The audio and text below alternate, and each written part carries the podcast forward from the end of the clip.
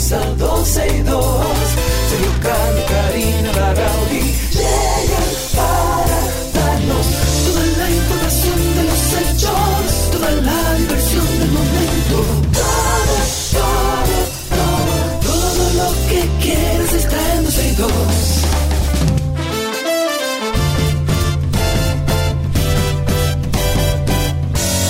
El reloj ya ha marcado las 12, ya comienza 12 y 2. Karina Larrauri llegan para darnos toda la información de los hechos, toda la diversión del momento.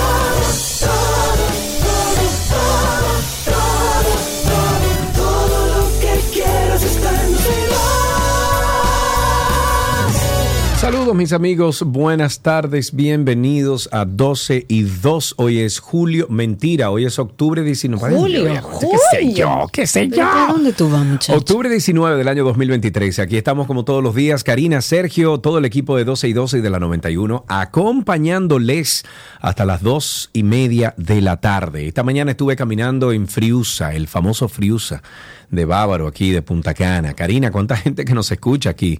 Eh, Sí, que, que mira, voy a hacer mucha, una acotación breve mucha, mucha, mucha. a nuestros ingenieros y lo voy a hacer al aire porque me comprometí con varias personas que hablaron conmigo en Punta Cana, que me imagino que lo han hablado contigo.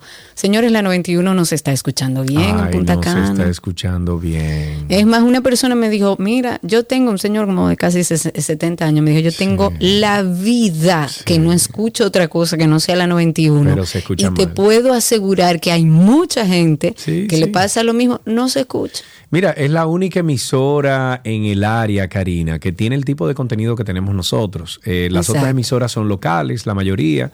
Eh, es un contenido mm, menos trabajado que el de nosotros, por no decir otra cosa. Y lamentablemente aquí la 91, y mira que se lo he dicho, por ejemplo, a Recios, el- pero hay algo, hay, hay alguna, eh, el problema es que hay algunas emisoras que como son locales, no tienen los filtros que de, por ley deberían de tener entonces se meten en la frecuencia de la 91. Exacto. Y ahí está el gran problema. Y ese fue el, yo diría que el pleito eterno de Don Teo. Siempre, siempre. Siempre, pero bueno, estamos trabajando en eso, vamos a sentarnos con los ingenieros porque no podemos, para nosotros, el público de Punta Cana es indispensable. Bienvenidos a todos, me falta gente en Twitter Spaces, tengo a Celso que siempre está ahí, Ani que siempre anda por ahí, pero me falta mucha gente. Recuerden que estamos en Twitter Spaces o en X Spaces, no sé cómo se dirá ahora, o simplemente Spaces. Ustedes entran a Twitter, hoy X, nos buscan como 12 y 2 y por ahí, bueno, se conecta con nosotros, nos escucha y también puede participar por esa misma vía. También a través de nuestra página 12y2.com y a través de la 91fm.com. Empezando inmediatamente con las informaciones, el gobierno ha informado que va a tomar una serie de medidas para combatir el brote del dengue. Ya cuentan 11 muertes confirmadas, están desbordados los centros de atención sanitarios, tanto públicos como privados. Nosotros tenemos meses en el programa hablando de que percibíamos una situación con relación al dengue y escuchando a profesionales, sobre todo a pediatras, decir que la situación estaba desbordada. Yo creo que mm, eh, debemos aprender de alguna manera a no ser como país, me refiero, tan reactivo y trabajar con temas de prevención.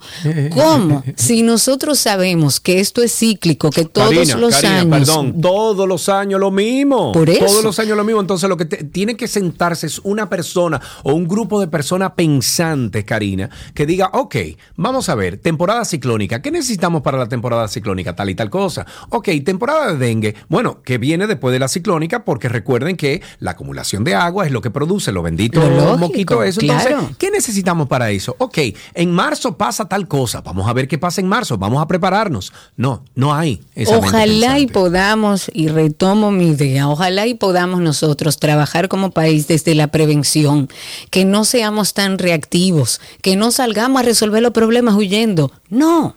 Si sabemos que esto sucede todos los años, ¿por qué no se inició y está estructurado un proceso de educación, de salir a, a sacar a todos los criaderos de mosquitos, de fumigación, de, o sea, ¿cómo es posible que de repente cuando vemos la situación desbordada es que decimos, ah, ok, vamos a iniciar, vamos a hacer un comité, vamos a hacer una comisión que se va a ocupar de eso, sí, pero ya tenemos 11 vidas menos, lo que no significa que si trabajamos desde la prevención no va a haber muertes, pero por lo menos vamos a tener el control de las iniciativas son 10, fueron anunciadas por el vocero de la presidencia. La primera es que se va a crear este gabinete de acción contra el dengue. Eh, hay varios ministerios y direcciones que están ahí que van a trabajar junto al Ministerio de Salud para fortalecer esta, esta situación, esta propagación del virus que frente a nuestros ojos se dio todos los días. Pero también se van a ampliar los operativos de fumigación casa por casa en áreas de alto riesgo para bueno seguir controlando la proliferación de este mosquito que transmite el dengue. Pero además se va a fortalecer la campaña de limpieza en comunidades en espacios públicos a eliminar los criaderos de mosquitos se va a aumentar la capacidad del sistema de atención médica de emergencia para que bueno los pacientes con dengue puedan eh, tener su tratamiento de manera oportuna. También se habló ahí que las autoridades garantizan que los hospitales van a contar con los recursos necesarios para tratar a los pacientes, van a facilitar el acceso a pruebas de laboratorio para que haya un, un diagnóstico más preciso y rápido. Y esto es importante porque el dengue se puede confundir con otras cosas. Usted le puede doler la cabeza, le da un poco de fiebre y de repente usted piensa, ah, un virus, eh, y se queda en su casa. Pero el dengue hay que actuar rápido. Si usted tiene fiebre y le duele la cabeza y tiene cualquier sintomatología del dengue, arranque para el médico. Incluso la diferencia puede estar en cinco horas. O sea, usted se acuesta hoy a las 11 de la noche y ya a las 4 o 5 de la mañana usted podría estar en riesgo de perder la vida. Pero claro, por eso digo que es rápido, que tenemos que prestar atención a que cualquier fiebre, cualquier situación, sobre todo con los niños, que es donde más problemas tenemos con el dengue, vaya al médico directamente, no se automedique, porque hay incluso medicamentos que están contraindicados para trabajar con el dengue o para o, dentro de los procesos del dengue, como la aspirina, por ejemplo. De repente usted tiene un medicamento que tiene aspirina, se lo bebe porque le duele la cabeza y usted no sabe qué daño se está haciendo porque no puede beber ese tipo de medicamentos. Así que salga corriendo. Pero otra de las medidas consiste también en fortalecer las campañas de sensibilización. Estamos tarde, pero qué bueno que por lo menos vamos a empezar. Ahí ellos hablan de mantener a la población informada, se van a hacer ruedas de prensa diarias sobre esta situación. Desde el Estado han confirmado que el general Juan Manuel Méndez, que es el director del COE, va a coordinar las iniciativas de apoyo de todos los operativos que va a ejecutar este nuevo gabinete de acción contra el dengue qué bueno que estamos accionando, pero me encantaría vivir en un país y ver nuevos gobiernos que trabajen desde la prevención. Ok, bueno, tengo una buena noticia. La maestra dominicana Gloria Stephanie Mella Cuevas fue seleccionada como finalista del Global Teacher Prize. Es una premiación mundial que se otorga a docentes inspiradores que trabajan para la, para la transformación de la vida de sus, de sus estudiantes en, su comunidad, donde están. Este premio lo organiza cada año la UNESCO en asociación con varias fundaciones. Eh, la maestra Mella Cueva fue seleccionada entre más de 7.000 nominaciones y solicitudes de 130 países de todo el mundo. ¡Wow! El premio para el maestro seleccionado es de un millón de dólares y durante una entrevista la docente dijo que de ganar el concurso creará un laboratorio de ciencia y tecnología y mejoraría la red de Internet en la escuela donde trabaja. También anunció que construirá un parque infantil y equipará su centro y otros con, con kits de robótica para promover estas habilidades y proporcionará autobuses a dos centros escolares para niños que viven lejos de la escuela. La docente es egresada de la carrera de Educación Inicial 2017 del Instituto Superior de Formación Docente Salomé Ureña y enseña matemáticas en la escuela primaria Anacaona de Villajaragua. Esto es en el Distrito Educativo 1803. Felicidades para ella, como diría mi madre. Esto lo dice mi madre, no yo, no todo esto quicha ¿Y cuál fue el otro? Ah, no todo esto Ah, Kicha y wow, Yailin. wow, bueno, lo que pasa es que digamos que son extremos, son situaciones diferentes. Hay unos que son muy populares por otra cosa y ver que se resalta la labor de esta maestra es bellísimo, porque yo creo que la docencia, el ser maestro, es uno de los trabajos más hermosos y que quien lo elige debería tener esa pasión por educar, por enseñar, por ver crecer a esos niños Vamos a hablar de números. Numerito del día, el 37% de los 10.329 partos que se realizaron a nivel nacional por la red pública, esto durante el mes de septiembre de este año, corresponde a madres de origen haitiano. Eh, hablamos del casi el 40%, o sea, 37%. De todos los hospitales de, de la red pública, por ejemplo, la maternidad Nuestra Señora de la Altagracia siempre ha sido la que tiene mayor demanda. Le siguen luego la maternidad San Lorenzo de los Minas y el presidente Estrella Ureña en Santiago. Fueron analizados estos datos del repositorio de información del Servicio Nacional de Salud, buscando respuesta a la pregunta de dónde reciben atención médica estas parturientas haitianas. Y de acuerdo con estos datos, que se publican en este registro, durante el mes de septiembre de 2023 se realizaron 4.055 partos en la región que comprende el Distrito Nacional y Santo Domingo, donde 2.852, o sea, más del 70%, corresponde a madres dominicanas y 1.119, o sea, casi el 30% a, a parturientas haitianas.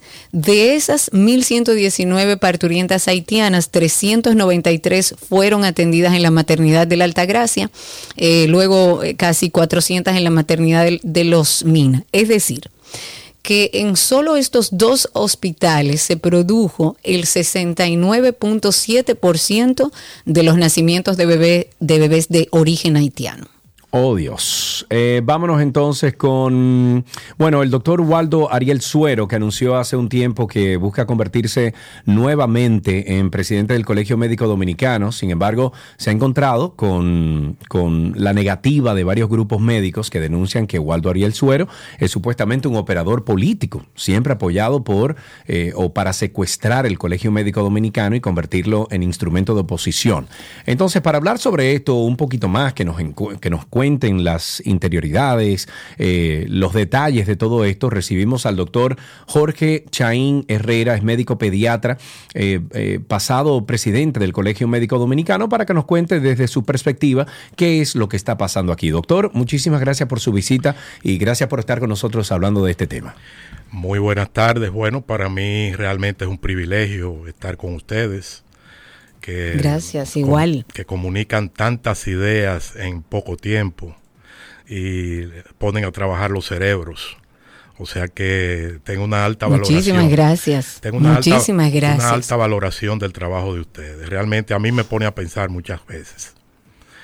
Gracias, de eso se trata. Doctor, cuéntenos en qué consiste esta denuncia para empezar a armar todo este marco teórico. Bueno, lo cierto es que se ha convertido en una cultura negativa el que los partidos políticos se interesen por los los colegios profesionales Sí, y los claro. gremios, pero también se ha convertido en una cultura negativa el que los diferentes las diferentes expresiones de estas instituciones quieran los votos de ellos.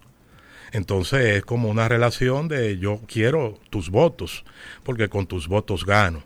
Entonces, dentro de lo que es nuestro país y nuestra cultura política, entonces está mediatizado por el chantaje, la extorsión, la manipulación. Para usted venderse, por decirlo entre comillas, a un partido político, usted tiene que llevar una oferta. Si yo ahora mismo quiero el, voto de la oposición, tengo que ofertar hacerle trabajo a, en contra al gobierno y al partido Claro. de turno. Entonces se generan ese tipo de manipulaciones negativas.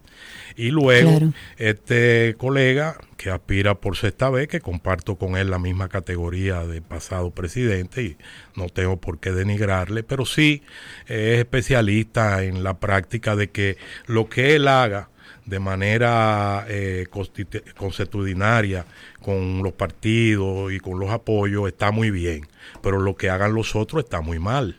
Por ejemplo, él ganó en la última vez acusando al candidato contrario de que lo iba a apoyar el gobierno, el partido de gobierno, y que por eso entonces era entregarle eh, la institución al gobierno pero él que lo está buscando ahora, él no, él no le entrega al gobierno, él es puro, impoluto, lo que él haga no, no genera ningún tipo de peligro para los médicos y para la institución, pero si usted lo hace, entonces usted genera peligro. Entonces la trama de la manipulación está develada. Lo que les quiero decir en definitiva es que usted eh, manipula lo que eh, eh, para conseguir el voto. Claro, eh, estuve viendo que hay una encuesta que se está haciendo a través de una página de particulares eh, sobre si quieren, o sea, una encuesta que dice, usted quiere que el doctor eh, Waldo Ariel vuelva como presidente del CMD, no sé qué, y una gran cantidad de personas ha votado que no. Él ha desestimado esto incluso en redes sociales, ha mandado cartas a, quien dice son sus seguidores que, que descarten esta...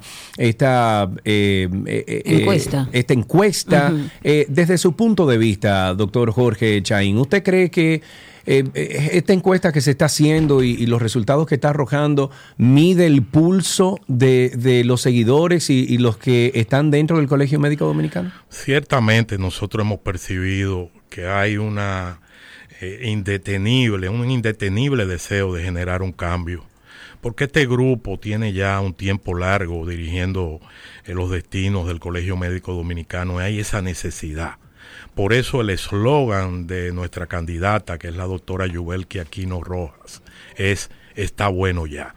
Y eso ha calado en la geografía nacional. Realmente hay ese sentimiento, no porque eh, eh, tengan aversión, eh, odio, desprecio por, por el que ha sido presidente cinco veces de nuestro colegio, sino porque tienen deseo de cambio. porque ya está bueno. Bueno, entonces hay una playa de dirigentes. Hay que dar paso a otros y, generar nuevas ideas en cualquier grupo, en cualquier entorno. Claro, además hay de que se ha quedado en obsolescencia el estilo de dirección, hasta tal punto de que se ha perdido capacidad de negociación se ha perdido el propio presidente actual, que es del mismo grupo, ha dicho no nos hacen caso, no, nos cogen de mojiganga. Es decir, se necesita ya darle paso a una nueva generación más cibernética, más que está preparada, que ha estudiado y, que accesa a, métodos de, consecución de conquistas un poquito más actuales. Entonces esos jóvenes se quedan rezagados sin oportunidades. ¿Cómo perjudica, dos preguntas, doctor. Primero, ¿cómo perjudica esto, eh, según su criterio, al Colegio Médico Dominicano esta situación? ¿Y cuál es la solución que entonces ustedes entienden a corto o mediano plazo? Bueno, como te decía, el colegio se ha quedado en obsolescencia. Por ejemplo, ahora mismo eh, eh, que son las elecciones, nuestro sistema electoral es muy vulnerable, no ha progresado, no ha, no ha eh, yugulado de manera definitiva todas sus debilidades. Para tú, por ejemplo, obtener una carta de membresía y, vives en Jimaní, si tú no das el viaje, no, te, no, no hay un sistema que te genere la carta de, membresía a través de aquella filial. Con toda la tecnología con la que se cuenta hoy. Pero hay abandono en diferentes áreas estructurales, hay locales provinciales que están en abandono. Es decir, hay una desatención porque es que la continuidad, el continuismo siempre ha sido negativo para todas las instituciones en el mundo entero. Son muchos los filósofos que han, que han eh, eh, estudiado los vicios del continuismo. Entonces nosotros queremos accesar con un equipo nuevo de jóvenes, mujeres. Eh, y, Yo creo mucho en eso, en el relevo, en las nuevas ideas, en incluir a, a, estos procesos a nuevas mentes, porque siempre refrescan. No es que uno esté mal o uno esté bien, es que eso es normal. Fíjese, por ejemplo, nosotros también queremos un aumento salarial. salarial pero estamos proponiendo que dicho sea de paso, eh, el gobierno ha pedido un aumento en el, en el presupuesto para salud y el, licenciado Paliza, quien es el, presidente del partido de gobierno, le, le dijo a un grupo llegado a mí que ellos tenían contemplado un aumento salarial para el sector salud el año que viene. Pero eh, en ese caso, otras veces se ha tenido que conseguir a través de métodos y muchas veces no se ha logrado que pone a sufrir la población más pobre. Nosotros estamos proponiendo una ley de indexación salarial anual de acuerdo a la inflación, como la tienen otros colegios, otros gremios. Es decir, que sin usted tener que hacer esas presiones odiosas a los gobiernos y sin tener que acudir al recurso que, sabemos que es legítimo, el de la huelga, pero sabemos los efectos que genera en una población que ustedes ven lo vulnerable que es. Entonces, esta propuesta de una ley de indexación es muy moderna, está muy acorde con los días. Claro. Doctor, eh, ¿Qué porcentaje, cuando se hacen estos comicios, qué porcentaje de médicos acuden a, estos comicios? No llega al 40%, lamentablemente. Uy, qué pena. No llega al 40%. Y depende siempre de la pugna entre, las entre las opciones. Si, si no hay mucha, eh, mucho debate, mucha eh, eh, como te digo, pelea entre ambas, ambas opciones, como ahora, que se sospechamos que va a haber quizá una mejor votación, pero es que el médico ha perdido interés en su, en su institución. Y además el continuismo secuestra los métodos de votación ah, pero eso es otra cosa. ¿Y cómo entonces, eh, ya que usted fue eh, presidente anteriormente del Colegio Médico Dominicano, eh, en su gestión usted se dio cuenta de esto? ¿Fue algo que pasó luego? ¿Cómo usted entiende que se puede subsanar? Porque recuerde ustedes, usted que en el 2020 hubo un, problem, un problemita con unos comicios que se iban a dar aquí en República Dominicana y se armó toda una protesta que movió, yo creo que las raíces del dominicano y nos unimos ahí en la Plaza de la Bandera. En el caso de ustedes, a lo mejor no tiene que ver con todo el, ciudadano dominicano, sino con un grupo de, llamados médicos. Pero ¿cómo sí, pero eso repercute en toda la sociedad, porque incluso el mal manejo y la forma en la que exigen ciertas cosas eh, muchas veces es criticable y eso se ve también en perjuicio de la sociedad, porque ese grupo es importante. Claro, entonces, ¿cómo usted ve, doctor, que, se pueda subsanar ese, ese? Porque es esencial para llegar a una democracia en claro, Claro, bueno, lo primero es tratar de renovar la institución para que le brinde beneficios a la universalidad de los médicos. Hay médicos que dicen que de manera abierta no les interesa el colegio médico porque no le ofrece nada. Por ejemplo, en esta última jornada de lucha contra las ARS, ¿qué usted cree que se consiguió? ¿Usted sabe lo que se consiguió? Aumentarle el per cápita a los afiliados para pagar más en el seguro, pero no hay un solo médico joven que tenga un código nuevo de una RS siquiera. Entonces, se ha perdido el atractivo de los médicos que no son médicos de hospitales eh, propiamente y por eso el secuestro del voto está fundamentado en los médicos que hacen vida hospitalaria, en los residentes, que, son, que es un voto que es subalterno, que está dirigido muchas veces por su jefe superior. Entonces, una vez una urna se lleva a un hospital y vote la matrícula que se esperaba, se cerraban las elecciones. Pero quedaba una masa de médicos que no son de hospitales, que son de clínica privada, que son, que son de Que tienen que participar también. Correcto, pero tienen que sentirse que vale la pena. Y tienen que sentirse tomados en cuenta. No, no, y tiene que sentirse que el, sistema funciona. Si no funciona, si no hay fe en el sistema, no hay nada. Correcto. Doctor, muchísimas gracias por esta conversación. Eh, agradecemos muchísimo su tiempo aquí. Estuvimos conversando con el doctor Jorge Chaín Herrera, médico pediatra y pasado presidente del Colegio Médico Dominicano, con todo esto que se está llevando ahora mismo, eh, bueno, que está en el tapete de las noticias en cuanto al Colegio Médico Dominicano y que varios grupos eh, están interesados ya en que Waldo Ariel Suero no siga en la presidencia de, del Colegio Médico Dominicano. Seguimos con las informaciones. Bueno, resaltar que Migración anunció un proyecto de una construcción de un nuevo centro de acogida en la ciudad Juan Bosch. Eso queda en Santo Domingo Este. La idea es alojar a los extranjeros que están en una situación migratoria irregular mientras, bueno, el organismo prepara todo el proceso para su eh, repatriación con eh, estándares, digamos que mayores, con el tema de la humanización. Eh, se envió una nota de prensa, el organismo lo que dijo es que el proyecto se ha concebido como una nueva visión en la aplicación de las políticas migratorias que está impulsando el gobierno. Y dentro de las cosas que hablaron incluye habilitar una adecuada estructura de alojamiento provisional y desde migración incluso informaron que el nuevo centro de retención va a ser para trasladar a los extranjeros indocumentados en los operativos que se están haciendo de manera eh, simultánea y que está implementando migración en la provincia, en la región este y en el Gran Santo Domingo. Esto sin la necesidad de llevarlos al centro de acogida vacacional Jaina, que acoge hasta el momento a los detenidos en las 32 provincias del país. O sea, es casi imposible trabajar solo con eso. Y desde la institución aclararon que de ningún modo este nuevo centro va a funcionar para alojar de manera prolongada a extranjeros sin registro legal en el país, sino todo lo contrario. Lo que se busca es Primero, dotar de mayor capacidad a la institución para que se dé una respuesta más efectiva en, la lucha contra este eh, flujo migratorio irregular en el país. eh, pero también en el marco del respeto a los derechos humanos y los acuerdos internacionales.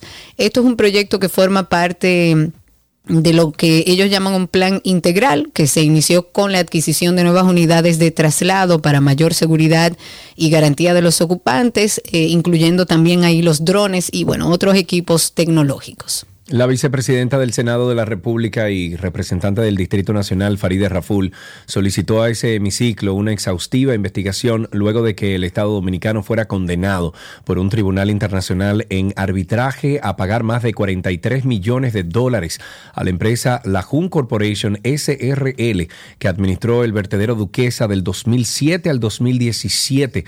Raful argumentó que había advertido previo a esta sentencia negativa que había que investigar ese caso y que no se puso atención. Y dijo además que las certificaciones han sido mostradas 17 años después y que el actual senador Bautista Roja Gómez, cuando era comisionado de investigar terrenos del CEA, certificó que no había registro de venta de estos terrenos. Y Fareide dijo, y estoy citando, el Ministerio de Medio Ambiente de entonces hizo una denuncia y todo quedó allí. Mientras tanto, hoy estamos condenados a 43 millones de dólares. Lo mismo que decíamos nosotros Claro. cuando nos enteramos de, de la información. Claro. Bueno, en busca de un nuevo récord, yo quiero de eso. La República Dominicana va a buscar establecer el récord Guinness de qué? ¿De qué? ¿De qué? ¿De qué? del sancocho dominicano más grande Oh. de la historia. Wow. Esto se va a hacer durante la celebración del Flavor Fusion Fest. Eh, esto va a ser realizado el sábado 25 de noviembre. Va a ser en el Parque Mirador, eh, Mirador del Este. Y para lograr este récord el, de este famoso plato dominicano, se va a hacer una cantidad aproximada de Wow, 36 mil libras de sancocho. Ay, ay, ay, Señores, esta receta insignia de la ¿Cuántos gastronomía dominicana. Hay que pre-preparar, o sea, hay que comenzar a preparar un sancocho así tan grande. A mí me encantaría como, ojalá y, y- y, no sé, Laura, Mila nos diga quién está manejando esto, porque me encantaría saber cuánto plátano, cuánto, cuánto víveres se pelan, cuánto, o sea, de qué, cómo es que se arma un sancocho de esa magnitud. Este evento, por supuesto que cuenta con el apoyo del Ministerio de Cultura. La idea es, o la finalidad es enaltecer un poco la rica diversidad cultural de nuestro país, pero sobre todo promover nuestra gastronomía. Recuerden que hace un tiempo hicieron el mangú más grande del, del mundo, ¿verdad? Que rompimos ese récord también. Sí, fue pero fue en Nueva York creo que lo hicieron. Creo que fue en Nueva York que lo hicieron, sí. Eh, este tipo de iniciativas son buenas porque resalta la cultura, la industria gastronómica de nuestro país, que a mí me parece que es riquísima y que no le sacamos partido. Eh, cada vez se hace más relevante la economía naranja, las industrias culturales, el turismo cultural, o sea que me parece genial que se haga y ojalá Laura Milagros nos pase a la persona que tiene todos los detalles para nosotros saber cómo es que se hace un sancocho de 36 mil libras. El diantre, Dios mío. Ya para finalizar, el Consejo de Seguridad de las Naciones Unidas aprobó este jueves una resolución que, que, renueva las sanciones hechas por este organismo Haití, así como personas y organizaciones que promueven la crisis y la inseguridad en este país. La resolución aprobada a unanimidad con el número 2700 renueva las sanciones, así como el mandato del panel de expertos por otro año hasta octubre del 2024, la pieza aprobada por el Consejo de Seguridad apunta las sanciones a la violencia de bandas en Haití, el flujo de armas, así como una eh, como una, eh, bueno, a congelar las cuentas y prohibir los viajes de individuos y organizaciones criminales envueltos en el conflicto que vive Haití. Antes de finalizar, Vamos a ver. Vamos a ver, antes de finalizar, vamos a recordarles también nuestro podcast, Karina y Sergio After Dark. Ahí hay más de 100 capítulos ya donde hablamos de salud mental y de bienestar. Volvemos, señores, abriendo este año con un temazo. El falso concepto que tenemos todos del éxito. Y más con estas redes sociales, Karina Larrauri, en donde lo que vemos es todo logros. No vemos el paso falso. El éxito es el resultado que te lleva a ser pleno, feliz y satisfactorio. Pero el resultado, realmente lo que importa es cómo tú haces el camino, en quién tú te conviertes en el camino, en esos fallos y desaciertos. Tenemos la tendencia a ver el éxito de los otros, a idealizarlos y a querer llegar ahí. Hay muchas personas, Karina, que se frustran por no lograr alguna meta a cierta edad o época de la vida. Hay una parte importante y es que el éxito muchas veces nos sentimos vacíos porque eso a mí no me hace feliz y porque no partió de mí, de lo que yo en realidad quería, que es lo que es la construcción de la real identidad. Karina y Sergio, After Dark. Karina y Sergio After Dark eh, está disponible los viernes a las 7 de la noche. Siempre se publica un episodio nuevo. Eh, nuevo. Más sin embargo, que se dice sin embargo, no se dice más sin embargo. más sin embargo, usted va a Google y usted pone ahí Karina Larrauri Podcast o Sergio Carlo Podcast o usted pone Karina y Sergio After Dark, le va a salir, le van a salir dos opciones. 12 y 2 Podcast, por favor suscríbase. Y también Karina y Sergio After Dark. Usted le da a suscribirse. Por favor, por favor, deje un mensaje, un mensaje positivo. Regálenos cinco estrellas de rating para que otras personas que también escuchen algunos de nuestros episodios, eh, bueno, que se, se, eh, ¿cómo se llama esto? Se, uy, se me escapa la palabra. Se animen, se alimente de información. No, no, no, se animen a escuchar otros episodios dentro de la plataforma. Karina y Sergio After Dark. Todo lo que quieres está en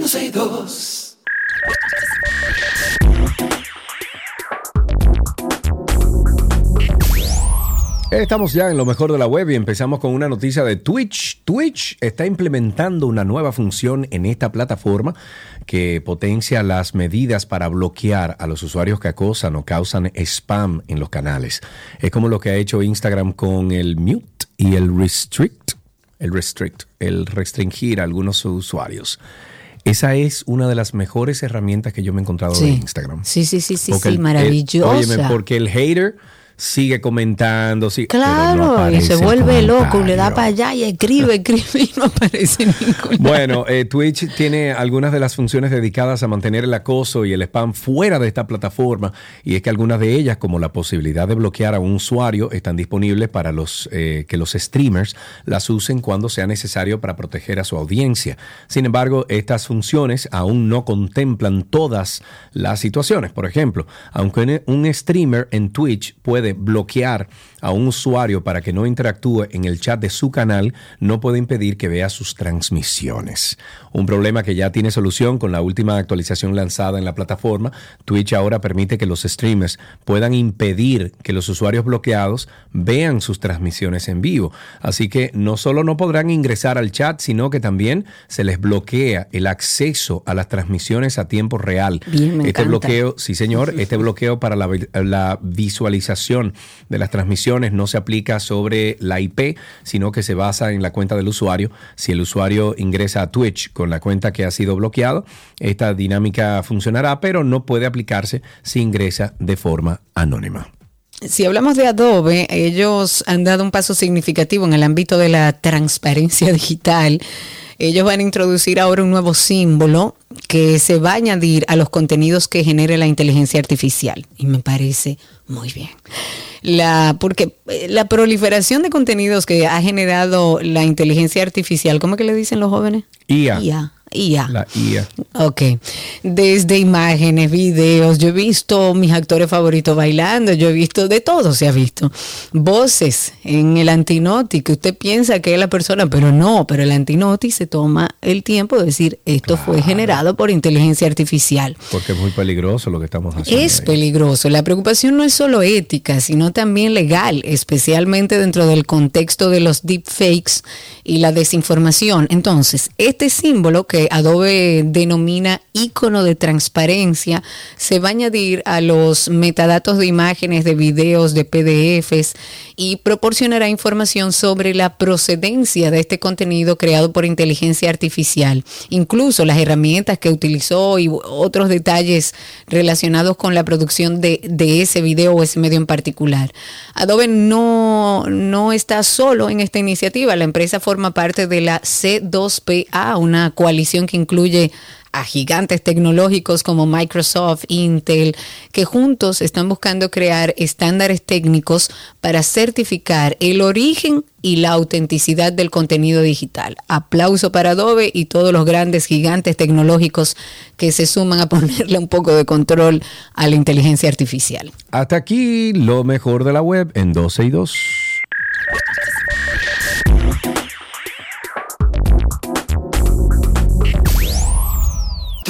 Lo que quieres está en 12 y 2.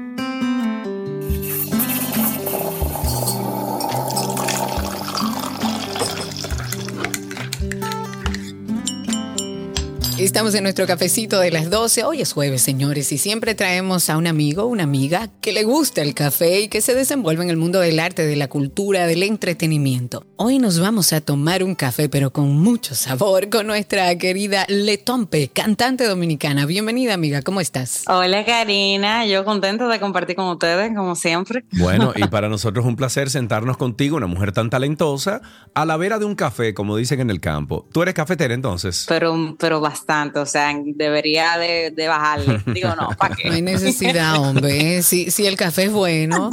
Mira, ¿tú tienes alguna persona en particular, Letón, que te, que te conecte con el café? Mi mamá, o sea, ella, el olor a café como un olor maternal. Ay, qué lindo. Desde que yo tengo uso de razón, mi mamá es como todo el tiempo, o sea, café, café, café, café. Entonces, nada, o sea, obviamente de tal palo, pues aquí estamos. Muy bien. ¿Y cómo te gusta el café? Cuéntanos ahora cómo tú te lo tomas, si tienes un ritual, si tú siendo artista te inspiras al momento de tú saborear un café, eh, olerlo. ¿Cómo, ¿Cómo es ese proceso de, de tú? Porque hay gente que tiene rutina, Letón. Sí, no, no, mire, yo tengo varias rutinas con el café y dependiendo también como por temporada, a veces me gusta, me gusta negro o de repente me gusta usar alguna lechita, lo que sea. Ahora mismo lo estoy, lo estoy mezclando con leche entera, pero por ejemplo, hubo una época que me cogió con leche de, de avena, pero ahora mismo le- en la mañana siempre me lo bebo con un poquito de leche y luego los de la media mañana y la tarde me lo bebo negro. Tú sabes que el café, cuando voy a cantar, no lo suelo beber porque me puede secar un poquito, pero cuando voy a componer, como no tengo que, tú sabes, como que necesariamente eh, utilizar la voz al máximo,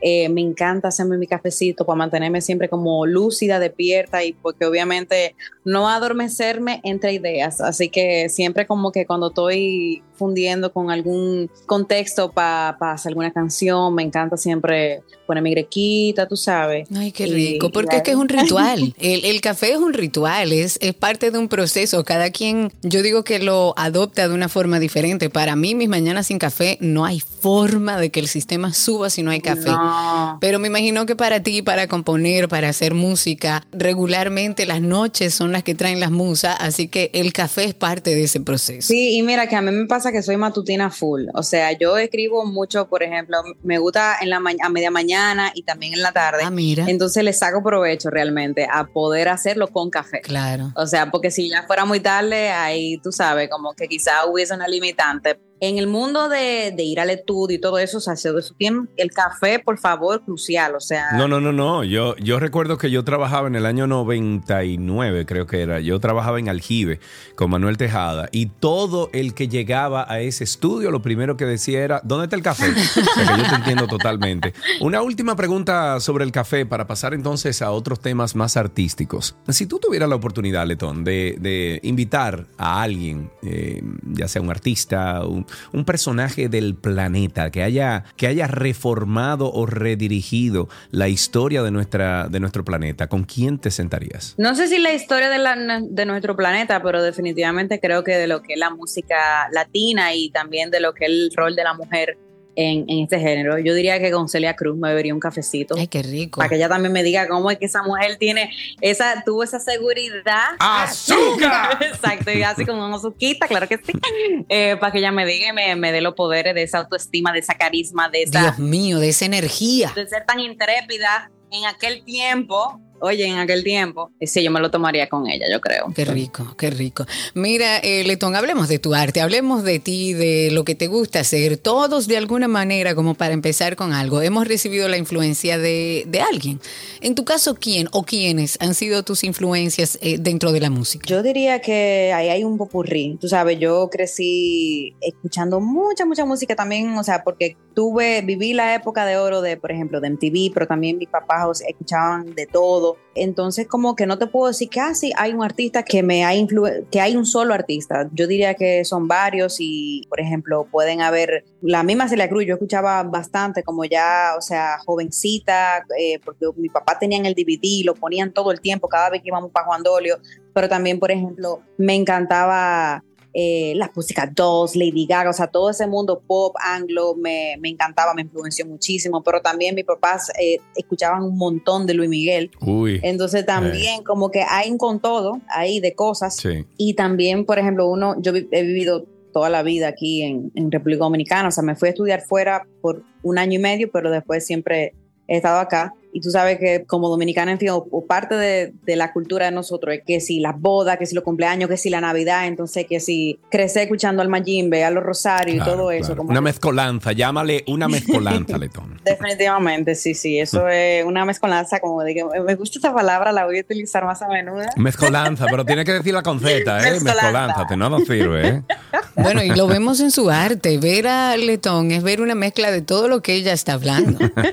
Letón, te hemos visto crecer. te- yo, yo, corrígeme si no es así, pero yo recuerdo haberte conocido como bailarina inicialmente, antes de que pasara todo lo que ha pasado con tu música. ¿O me equivoco? Ojalá yo que el fuerte mío sea el baile, porque, porque estamos trabajando en eso. Pero yo puedo entender quizá la confusión, porque es que yo tuve en teatro musical, yo tuve en High School Musical y quizá, por ejemplo, en, Por eso. en esos ensayos y esas cosas que, no sé, como que fácilmente que me viste en un salón de baile. Bailando, sí, y te vi, si mal no recuerdo, en un comercial bailando, o sea, como que te identifiqué inicialmente bailando. Ah, claro. De ahí es tam- es que viene la conexión, Claro. claro. Ese, ese musical de aquella tienda. Comercial de La Sirena, totalmente, ¿no? Pero mi amor, eso fue Isadora, ya tú sabes, ensayo tras ensayo. Ensayado, pero te quedó muy bien. un retico, ¿eh? que hace tiempo yo no tenía tanta técnica, por así decirlo, pero no, mi fuerte siempre fue como el canto y la interpretación y ya el baile, pues estoy trabajando fuertemente en eso porque quiero que esté a la par. Como debe ser.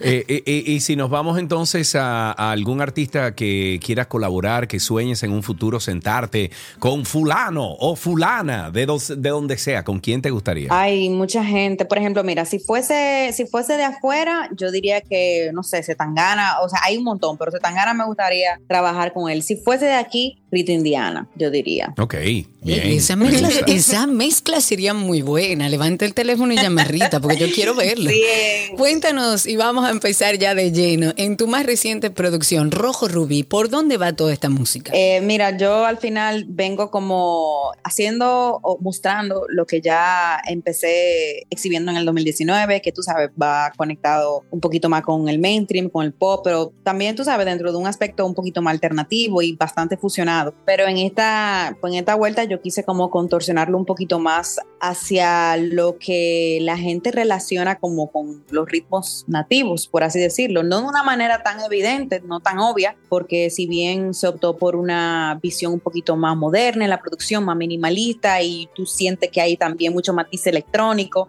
pero por ejemplo quisimos, eh, quisimos acompañar cada canción, casi todas tienen como percusiones grabadas, eh, percusiones en vivo, en vez de utilizar, por ejemplo, algún sample o lo que sea. Y sí, como que creo que va dentro, sí, va como muy conectada como con esa visión de lo que es el merengue eh, a, mi lenguaje, a mi manera. Por ejemplo, en Bailo para mí hay e, esa canción un poquito como que tiene matices de merengue house. Y bueno, Rojo Rubí es, como una interpolación de la dueña del swing. Y el patrón ya se pone como medio bien movido. Me encanta. Qué duro. eh, pero al mismo tiempo nada que ver, ¿tú me entiendes? Y yo creo que eso eso también le da su espacio, es muy bonito porque le da como, hace que tenga su pasarela dentro de su propio, dentro de su propio estilo, la canción. Pero sí, nosotros decimos que es como un merengue cósmico y creo que me tomé en este proyecto, me tomé la libertad como de, no sé, explorar un poquito más, de hacer cosas, no necesariamente lo, que la gente se espera, o sea, por un lado sí, pero también como que por eh, pasarla bien en el proceso. Divertirse. Sí, exactamente. Claro. Y darle frescura a la gente te gusta ver con la sabrosura con que está morena. Mueve la cintura sin delicadeza. Para aquellas personas que todavía no te conocen, ¿dónde pueden conseguir más información de ti? Yo sé que estás en, en redes sociales como arroba letonp, así mismo letonp, pero en otros lugares que a lo mejor la gente eh, dice, ah, mira, sí, aquí es. mira, yo, yo no me complico la existencia. Yo me puse letonp para todo. Ah, muy bien. Para TikTok, para Twitter, aunque Twitter no lo uso mucho, y todos los, todos los medios y las plataformas digitales, obviamente, donde pueden escuchar mi música, está como letonp. Ok. Todo. Bien. Me gusta eso, Letompe. Muchísimas gracias por este cafecito, por tu tiempo, por tu energía. Gracias por tu sonrisa y gracias por tu arte. Nos deleita a todos. Un beso grande. Un abrazote. Hasta aquí nuestro cafecito de las 12. Bye bye. Y todo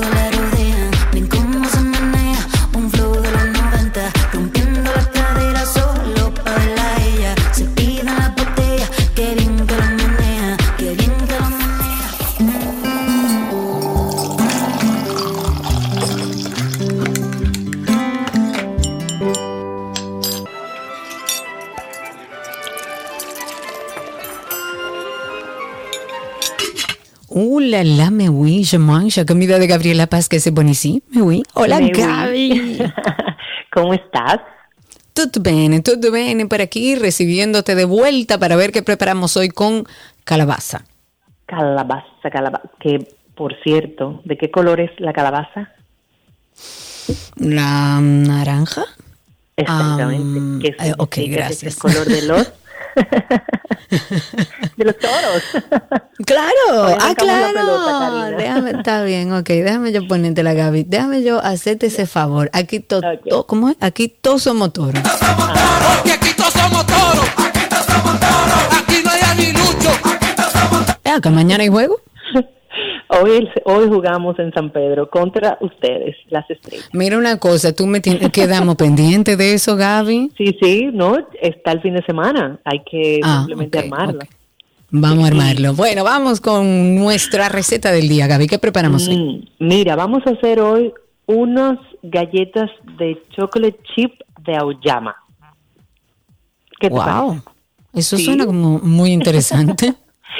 Voy a prepararlas también para hacerle el video. Vi que viste el del pan de, de auyama Uy, y realmente sí. fue un éxito.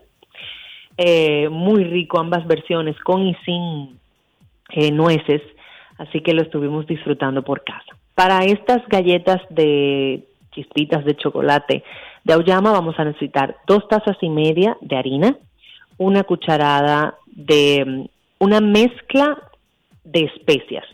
Es decir, vamos a mezclar can- en proporciones iguales canela, nuez moscada, malagueta y clavo.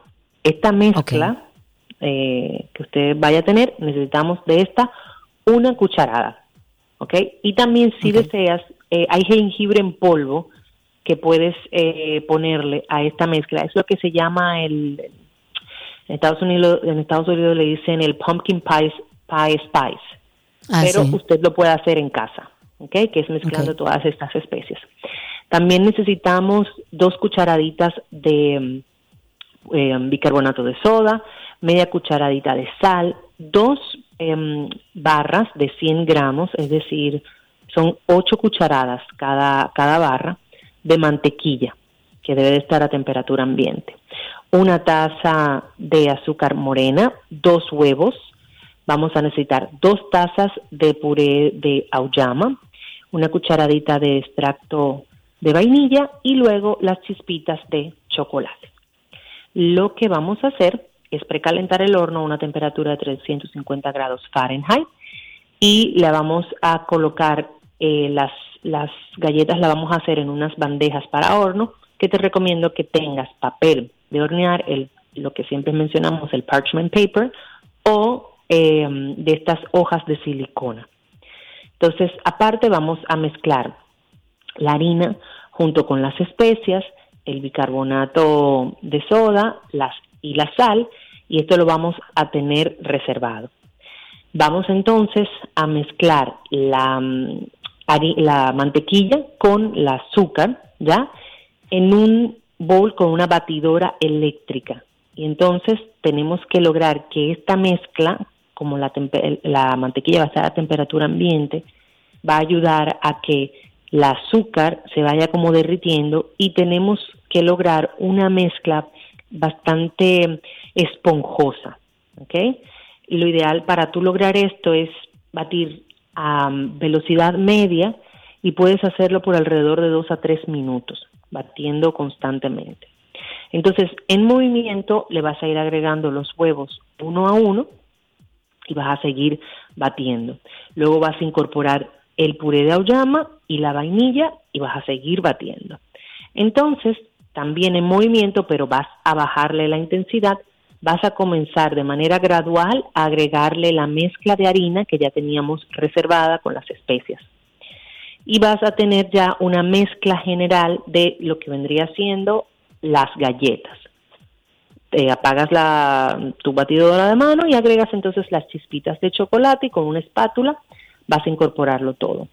Vas a colocar cucharadas de esta masa, es decir, con cucharadas del tamaño de una cucharada, y vas a separar por el, eh, aproximadamente como dos pulgadas entre cada eh, porción de esta mezcla que coloques en la bandeja que previamente ya tienes con el, la- con el parchment paper y que va a ir al horno. Entonces, con las manos, esta cucharada, lo que vas a hacer es que la vas a aplastar un poco para que no quede tan elevada y la vas a llevar a horno. Vamos a hornear de 15 a 20 minutos, más o menos, y luego vamos a retirar del, del horno.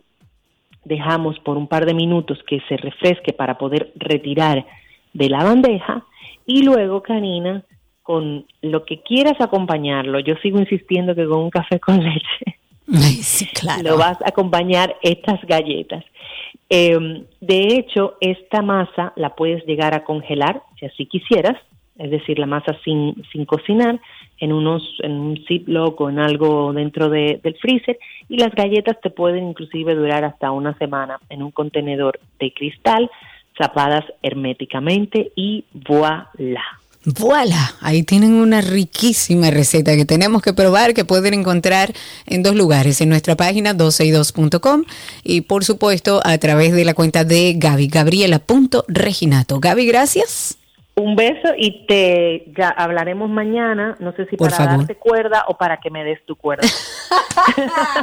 Yo espero que sea para darte cuerda, te quiero. Igual, chao. Un abrazo. Gabriela Reginato estuvo con nosotros en la receta del día. Ya regresamos.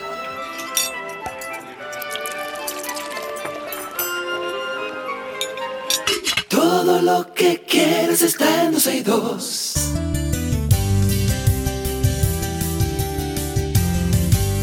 Una conversación interesante. Recibimos en cabina a Carlos Liriano. Él es el presidente de Adopaso y junto a él vamos a conocer los detalles del décimo sexto Confepaso, así se llama. Hola Carlos, ¿cómo estás? ¿Cómo te va, Sergio Carlos? Muchas gracias por aquí, un honor Todo estar invitado bien. con ustedes.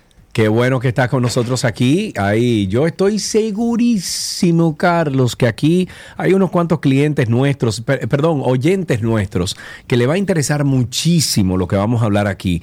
Eh, primero vamos a empezar por, por lo teórico. ¿Qué es Confepaso?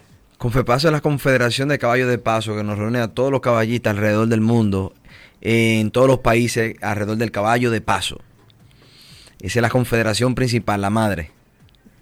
Muy bien. Bueno, eh, ¿qué cantidad de caballos podríamos decir que de caballos que hay de competencia que existen en República Dominicana ahora mismo, Carlos? Para tener un- una idea, ¿no? Bueno, en República Dominicana ahora mismo debemos andar por los 300 ejemplares de competencia. Ah, pero Eh, mucho. sí, Ah, pero sí, bien. muchos, muchos ejemplares. muchos somos un país de verdad muy caballista, le ponemos mucho amor y mucha pasión a este deporte. Cuán- De- eh, perdón, eh, Cari, eh, cuando tú hablas de esos caballos de, de competencia, eh, tú podrías, para, para uno tener idea, porque sabemos que cuesta mucho, pero tú, tú podrías darnos como una cantidad en valor eh, de lo que se le asigna a esos caballos. Bueno, un ejemplar de esto depende del nivel de cuido que tiene cada propietario. Pero un ejemplar de esto actualmente en un buen cuido, con todo lo que lleva de la salud, desde el entrenamiento, desde la, de la medicina deportiva, el cuido, un ejemplar de esto anda por los 700 dólares mensuales más o menos, el cuido en tus instalaciones, sí.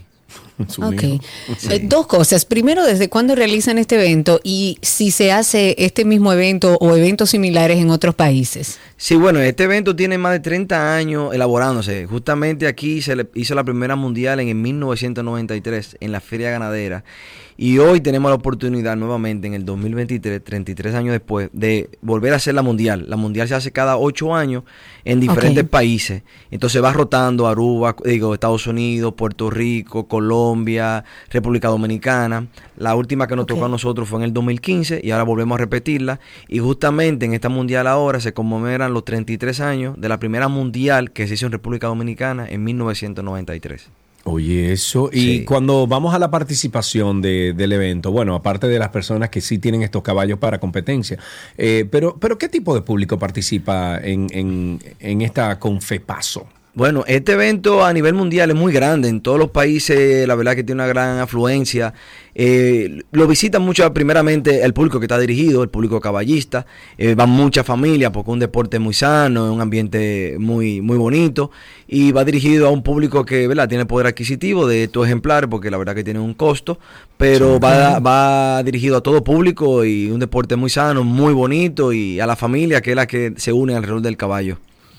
¿Cómo se elige un caballo de paso para una competencia? Bueno, la verdad que ya la Confederación Confepaso tiene un lineamiento de crianza y ya por ahí hay unos estándares establecidos que el ejemplar debe de, de cumplir, primeramente dependiendo de la modalidad, porque hay cuatro modalidades, una de ellas el caballo de paso fino, otra modalidad Claro. el caballo de trocha, otra modalidad el caballo de trote y galope, y galope. Entonces cada modalidad tiene un estándar y es dirigido, por ejemplo, eh, la conformación física, la descendencia genética, los movimientos del ejemplar, o, eh, la conformación de cabeza, dorso, cuello, ancas. O sea, el caballo tiene un proceso genético de generaciones que debe de aprobarse, tiene un ADN que se comprueba que el ejemplar pertenece a esta raza en la cual compite y, y ya por ahí comienza la selección Señores, del es mucho más complejo de lo que uno se imagina. Sí, claro. No es a dedo eso, eso tiene toda un- una tecnificación importante. ¿Quién organiza este evento? Bueno, este evento es, con- es organizado primeramente por Confepaso. Confepaso, como Claro. dije anteriormente, la Confederación, y luego en República Dominicana, la asociación avalada en Confepaso para realizar la mundial que tiene la licencia se llama Dopaso, y también contamos con otra asociación compañera aquí en República Dominicana que se llama Cena. Y entre ambas asociaciones estamos organizando esta próxima mundial aquí del 1 al 5 de noviembre en los establos de Capcana. Y para el evento, ¿cuándo? Bueno, para, para la información general, ¿no? Eh, eh, ¿Cuándo es este evento? Este evento es del 1 al 5 de noviembre en los establos de Cap Cana. Eh, es un evento que, que va a ser muy grande. eh, vienen alrededor de 3.000 personas diarias, estarán allí en el coliseo donde estaremos compitiendo bajo, aire acondicionado. Eh, vamos a tener un gran, un gran ambiente de food, de comida, un parque de comida afuera, de diversiones. Y dentro de la pista vamos a estar con muchas animaciones. Va a participar turismo con los Diablos Cajuelos en exhibición, la Caballería Nacional, el Ejército, el Ballet Nacional. O sea, un evento muy bonito. Vamos a tener el viernes la visita del ministro de Turismo. Eh, la verdad que todos los días va a haber una gran actividad. Tenemos conciertos todos los días con los ilegales, los hermanos Rosario, la banda, el prodigio. No, no, es un evento, la verdad que una experiencia, una experiencia, DJ en vivo todo el tiempo. Es un evento muy bonito, alrededor del caballo, pero un evento hermoso. Qué bueno. Bueno, e invitando a todos nuestros oyentes al décimo sexto Confepaso, será del 5 al, eh, de, perdón, del uno. primero al 5 de noviembre en los establos de Capcana. Que Yo además esos establos son- son precioso, hermosos. Precioso, precioso. El Yo lugar ya bello. Sí, Yo creo que me voy a llegar por ahí entonces. Qué bueno, no, ojalá que sí. Mi amigo, muchísimas gracias, Carlos. Gracias a ustedes, gracias a ustedes por este momentico y muy agradecido. Lo esperamos por allá, de verdad que si van, nos dejen Bueno. saber y lo recibiremos Déjame de ver, rey. déjame ver si te puedo caer allá. Carlos. Muchísimas gracias. Hasta aquí esta conversación interesante en 12 y 2.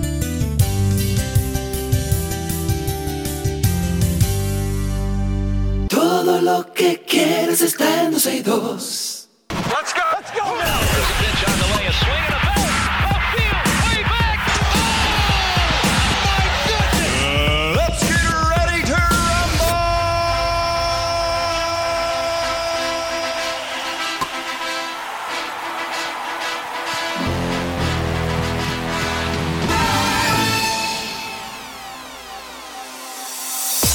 Vámonos con deportes y tenemos en béisbol local, señores, que arrancó el Guititio. Ay, Dios mío, Dios mío, Dios mío, Dios mío. Voy, voy, voy, el espérate, espérate. Suéltalo.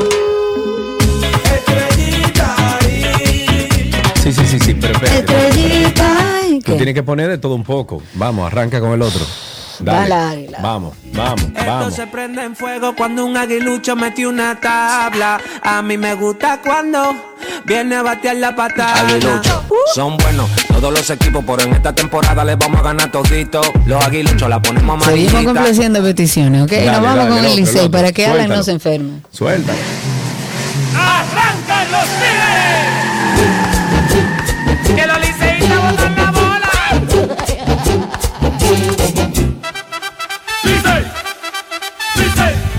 Ok.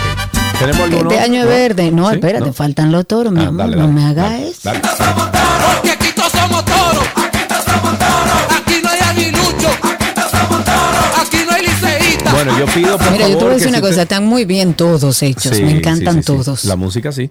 Eh, óyeme, vamos a pedirle a todos los equipos de pelota que por favor se comuniquen con nosotros y nos envíen los temas que van a manejar este año en esta temporada. Ok, o sea, los temas que van vigente este año, si cambia algunos de los que tenemos nosotros, por favor comuníquese con, con este equipo de personas a 12y2.com y envíenos, por ejemplo, Licey, Escogido, Estrella, Gigante, Toros y Águilas. Envíenos, por favor, eh, sus temas de, de este año para nosotros poderlo poner al aire. Pero bueno, arrancó todo esto, la tradicional disputa y rivalidad entre equipos de las distintas regiones regresa a los estadios de béisbol con la inauguración oficial del Campeonato de Béisbol Otoño Invernal 2023-2024 esta noche con partidos en Santo Domingo, Santiago y San Peter de Macorís. Dice que los Tigres del Licey, como visitantes, campeón defensor, enfrentarán a los Leones del Escogido en un partido programado para las 7:15 de la noche en el Estadio Quisqueya y que marcará la inauguración oficial de este certamen, dedicado a la comunicadora Onfalia Morillo, y en el que se disputan la Copa Banreservas. Hasta mediados de la actual semana, los equipos han estado haciendo los movimientos de rigor, como las contrataciones, integración de refuerzos, así como de jugadores importantes para sus aspiraciones en este certamen. También la Liga Nacional eh, Dominicana Nacional de Béisbol eh, ha estado haciendo sus ajustes para incluir novedosas reglas que, contribuyen al exitoso desarrollo del torneo. Seguimos con béisbol, pero en grandes ligas. En el día de ayer fueron anunciados ya los finalistas para el premio Guante de Oro. Esto se va a otorgar el 5 de noviembre. Habrá tres finalistas por cada posición en cada liga, incluyendo un jugador utility que fue reconocido por primera vez el año pasado. Y para determinar los ganadores en las nueve posiciones, los 30 dirigentes de las mayores y hasta seis coach en cada equipo votan de un grupo de jugadores en su circuito que no sean del mismo club, evidentemente. Estos votos eh, contarán como el 75% de la selección. En basquetbol, el club Rafael Varias venció 68-65 al Mau- Mauricio Báez en el segundo partido de la serie pactada en el torneo número 47 de baloncesto superior del Distrito Nacional. Ahora la serie final está empatada a un triunfo por bando, pactada a un 7-4 y continuará este viernes a las 8 de la noche. El TBS Distrito 2023 es organizado por la Asociación de Baloncesto del Distrito Nacional que preside Diego Pesqueira. Diego Pesqueira, el mismo Diego Pesqueira de la policía. Sí. Oh. Un comité organizador que encabeza el ministro de la presidencia, Joel Santos, dedicado a la inclusión social y por la Copa Ban Reservas. Seguimos con las informaciones. Eh, en tenis, Carlos Alcaraz se baja del ATP de Basilea con malas noticias de cara a su salud.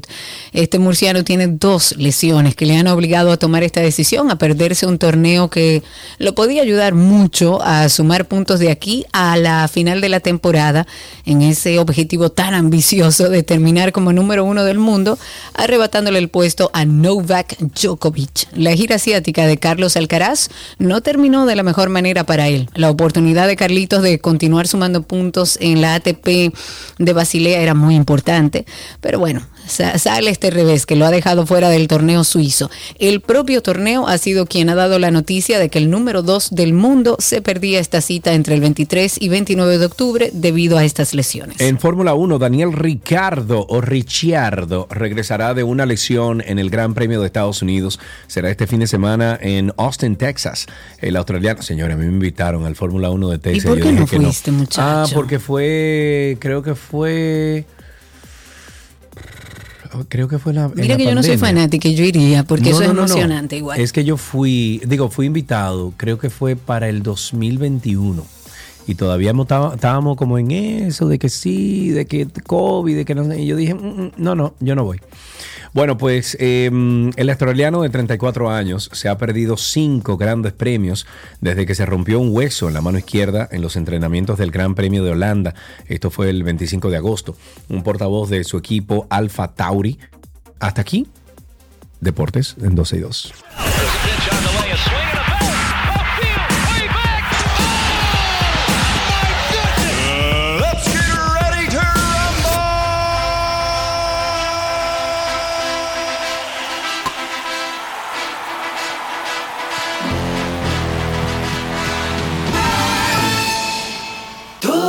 Que quieres está en 12 y 2.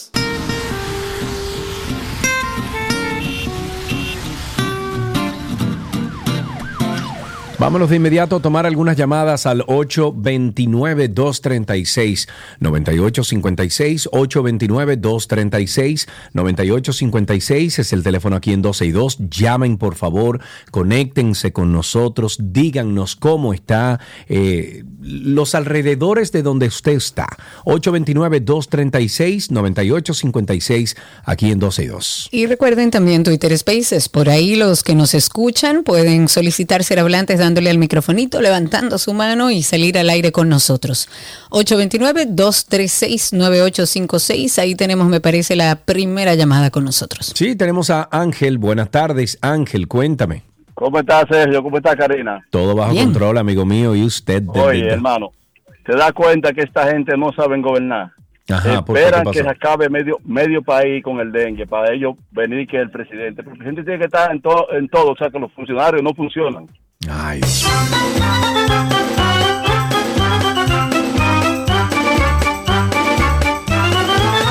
Bueno, precisamente el lunes nosotros hicimos un trabajo, Cari, del Antinoti, pre- preguntando dónde estaban los dispositivos de prevención. O sea, qué íbamos a hacer eh, con, con esta... Y que tú y yo venimos hablando de hace tres, cuatro Hace semanas de esto. ¿eh? No, y hace años yo vengo diciendo, porque es que el dominicano tiene la cultura de accionar frente al problema y nunca trabajar en la prevención, sobre todo en temas que sabemos que suceden todos los años, porque hay cosas que agarran de sorpresa al país y al gobierno, pero esto no, esto sabemos que viene la temporada Cíclico. ciclónica, que vienen los mosquitos Sí. y se pueden tomar medidas de control. Yes, ahí tenemos a Pacheco, Pacheco, Pacheco. Pacheco, Pacheco, Pacheco. Adelante. Adelante, Sergio Karina, cambio. Adelante, Pacheco. Se escucha, adelante.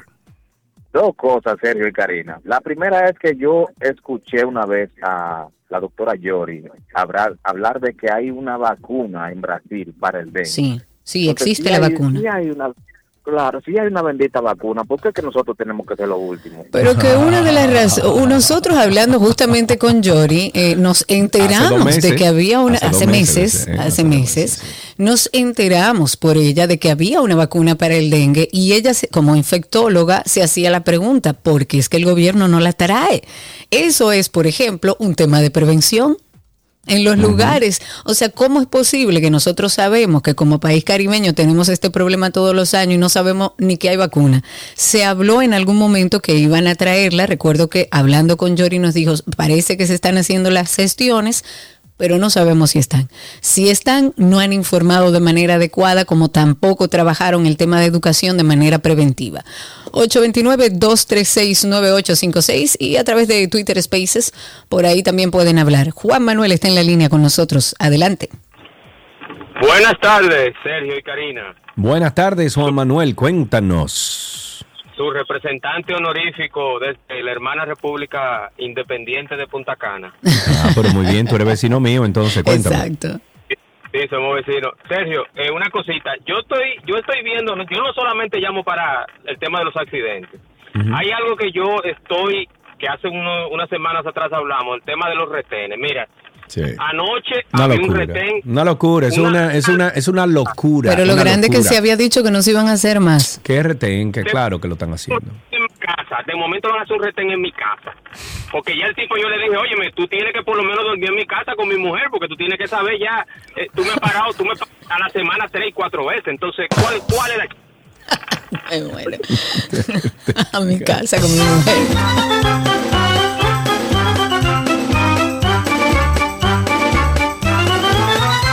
Pero fíjate, uno, uno se ríe, uno se ríe de, de las cosas que pasan. Pero Karina, es que, mira, esta mañana, eh, a ver, ¿cómo yo, me, cómo, yo, eh, ¿cómo yo te explico? Mira, déjame yo enviarte una foto que yo hice esta mañana. Eh, tú me conoces hace mucho, Cari, tú sabes que yo soy un tigre que no me quedo quieto. Yo esta mañana eh, fui a Friusa tempranito a hacer un video que estoy haciendo eh, de la cuestión esta de CPM y, y unas entrevistas que estaba haciendo y todo. Y me di cuenta del taponazo que se arma a las 8 de la mañana en una de las vías principales de esta comunidad. Si tú amplías esa foto que yo te acabo de mandar ahí, que es una foto de Waze, y tú buscas ahí donde dice Ciudad La Palma, esa vía que está ahí, Karina, se llama La Domingo Maíz. Esa vía, eh, David Collado ya empezó a través del Ministerio de Turismo, empezó a arreglar esa vía que tú ves ahí que conecta la RD3 Autopista del Coral eh, Oscar de la la, autopista Renta. del Coral, que, que es la que se conoce. Entonces Ajá. está esa carretera que, es de la otra banda y luego se convierte Verón, luego en Domingo Maíz. Ok, entonces fíjate, a la izquierda, tú ves que donde dice Ciudad La Palma, Autopista del Coral Oscar de la Renta y donde dice Domingo Maíz arriba, Ajá. Tú ves cómo se comunica esa vía desde Sí. la autopista del Coral hasta la esa la Domingo Maíz, la que, no es la Sí, Domingo sí, Maíz, esa es la, la autopista. La carretera a la otra banda de La Verón. otra banda, ok. Ajá. Ok. Tú, si te fijas a la izquierda, Karina Larrauri, hay una, dos, tres, cuatro vías diferentes que también conectan a la carretera a la otra banda con la autopista del este. Si alguien, el Intran, David Collado, el presidente, el diablo y su Pero hermana. no que la están haciendo ya. O tú dices las otras La- adicionales que hay ahí. No, esas están hechas. Lo que pasa es que son caminos vecinales. Si Ujú. esas las habilitan como están haciendo la Domingo Maíz, ese tapón que todos los días se arma en la otra banda, en la carretera, la otra banda Verón, que es a diario, se aliviaría de una forma estrepitosa. ¿Por qué? Sí, claro. ¿Por qué, Karina? Porque todo el mundo tiene que bajar a la rotonda, la bendita rotonda de Punta Cana, para poder tomar la autopista del este. Si habilitan esas cuatro vías adicionales que quedan hacia el este de la carretera de Domingo Maíz, tendríamos más vías para. ¿Qué Hugo del diablo? Pero ven acá. Muchacho.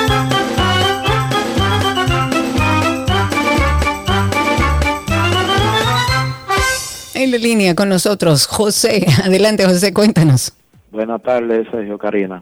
Bienvenido. Yo estoy pensando, pensando, eh, que supuestamente el gobierno está gastando 8 mil millones en promoción Mm. a su partido, a su gobierno, a su presidente.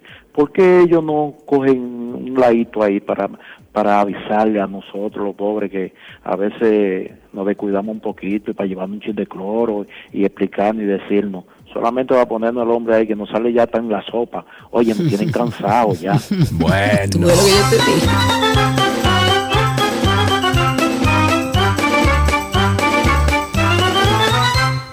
Te dije, están exponiendo mucho al presidente. Me encanta que sea un presidente abierto, cercano, pero lo están exponiendo mucho.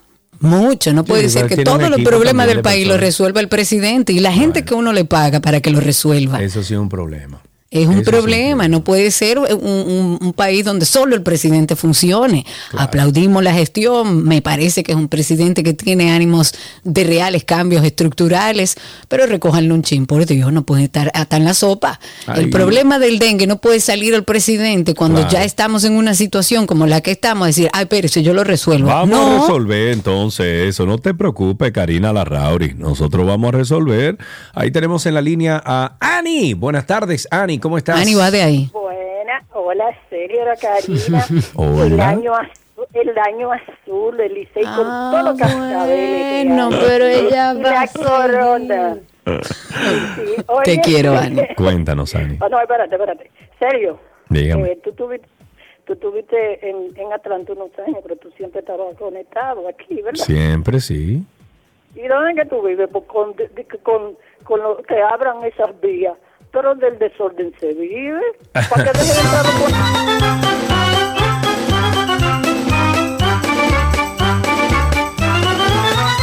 Tenemos a Moreno en la línea. Ah, perdón, Karina, ¿ibas a decir algo? No, vi No, la no, pantalla, adelante, contame. adelante con Moreno. Ok, Moreno, adelante, buenas tardes. Gracias, Sergio y Karina. Karina y Sergio, yo una vez les comenté a ustedes sobre el caos en el tránsito de la ciudad. Yo tengo 40 años en esta ciudad de Dios. Y oye, lo que está sucediendo, hay un déficit, hay un déficit de parqueo inmenso. Y yo le dije, me, me comunico con los medios de comunicación y le pido al presidente ponga de acuerdo con Movera y que, y que prioricen los parqueos de por Dios, las calles perpendiculares. Y, y, y mira, yo me manejo mucho la zona que es la, la, la Gaspar Polanco y la, y la, la- y la Carmen Mendoza Corniel. Sí. Y, y esa como tanta calle parquean de los dos lados. Pero Y la y Carmen Mendoza de Corniel no era parte del programa de Parqueate Bien, que yo paso por ahí. Esa no es la de Luis Muñoz No, eh, no, Rivera. hombre, no, Cari- Karina, es un desastre. Yo estoy arriba en, en la zona.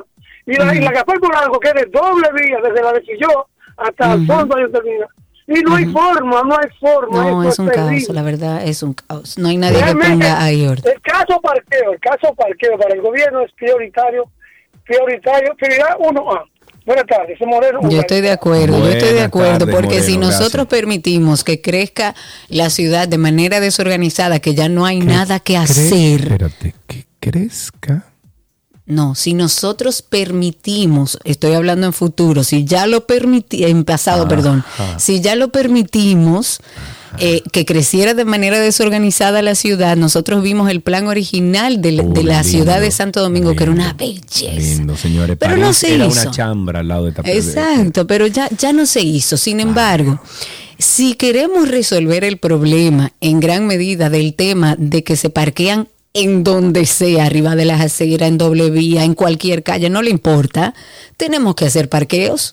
Porque es que no hay forma de organizarlo. Ya usted hizo que creciera esta ciudad y me refiero a todos los gober- gobernantes que han pasado por ahí. Entonces hay que poner parqueos. Y es una realidad porque a veces uno quiere cumplir con la ley, no parquearse donde no debe parquearse, pero no tiene a dónde. Mm, así es. No hay forma. Incluso tú y yo hemos hablado aquí varias veces y cuando han visitado algunos urbanistas y, y arquitectos eh, urbanos y cosas, hemos dicho, sí, porque aquí en la capital se necesita que cada cierta distancia exista un parqueo masivo, público. Claro, Nada y cóbrenlo barato, Karina, pero al, cóbrenlo. al principio del programa estábamos hablando de la IA, de la inteligencia artificial y de cómo Sí. nosotros estamos reproduciendo eh, ya hasta voces y todo. Yo quiero ponerte un pequeño pequeño eh, clip de, del Antinoti, donde yo hice una conversación o fabricamos una conversación entre Luis Abinader, Leonel Fernández y Danilo Medina. Yo quiero que tú escuches esto para que tú entiendas hasta dónde estamos llegando con esto. Oye. Bueno, es una pregunta fuerte. Rapipis, rapipis. Yo la verdad que no sé eso, producción, y tampoco me importa, porque yo no... Ay, pero deja tu celo, coño, Ya, ¿qué? pero- Mira no, cómo se oye, pone. pero ¿y cuál- Ay, pero- Dios pero ¿y mío. cuál es celo total? ¿Cuál es celo? Katiuska, Rosario. Mejor conéctame ahí con los líderes que tenemos que hablar. Atiende a esto, atiende cómo se oye. Conéctame.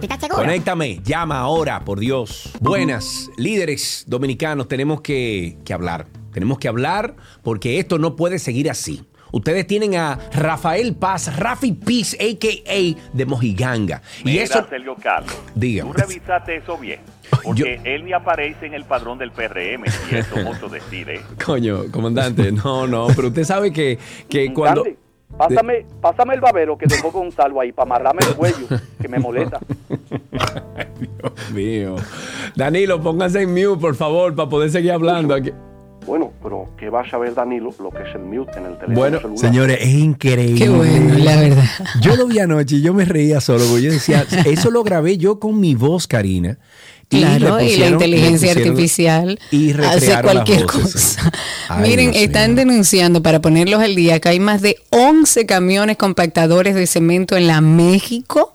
Eso es próximo al Palacio de la Policía. La zona está intransitable. Marcial nos llamó para decirnos que el que ande por la zona, que se desvíe si está a tiempo y que si no, que lo haga con mucha paciencia. Son 11 camiones compactadores de cemento en la México. Habrá que saber qué hacen esos camiones ahí y cómo están a lo mejor en el lugar que no están permitiendo que el tránsito se desarrolle. Tengo a Ceci, vamos a darle paso a Cecilia que la tenemos a través de Spaces.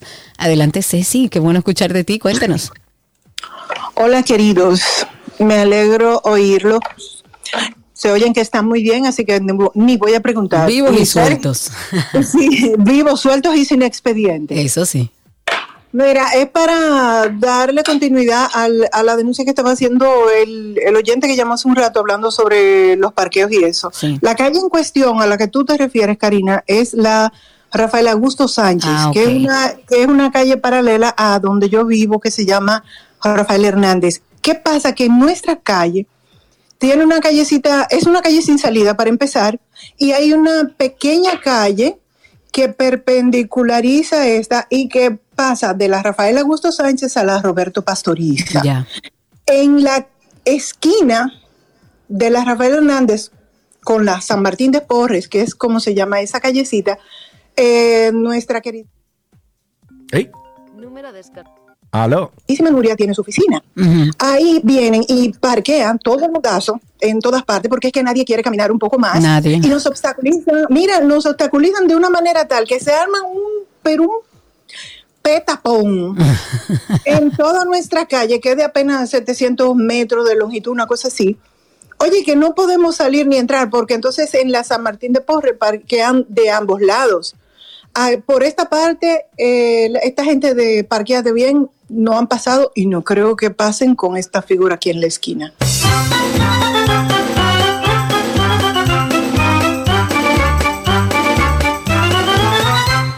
Tenemos dos llamaditas, Karina. Vamos a empezar con Arjona. Caramba, poeta, ¿cómo está usted? No, de poeta yo no tengo nada. Ah, bueno, poetiza entonces. Cuéntame, Arjona. Eh, sí, miren, eh, yo soy médico y hay un problema que nadie ha abordado y yo no oigo a nadie hablando de eso con respecto al dengue. Ese es un problema que tiene que resolverlo, es multifactorial, ¿por qué? Porque tiene que eh, tiene que intervenir los ayuntamientos, obra pública. ¿Por qué yo digo esto? Porque aprueban residenciales sin tratamiento de aguas pluviales. Entonces aguas pluviales inundan los terrenos y dime qué no se qué no se cría ahí. Claro. Por ejemplo, sí. donde en la zona donde yo vivo en Santiago, solame- eh, cuando yo me mudé solamente había casas.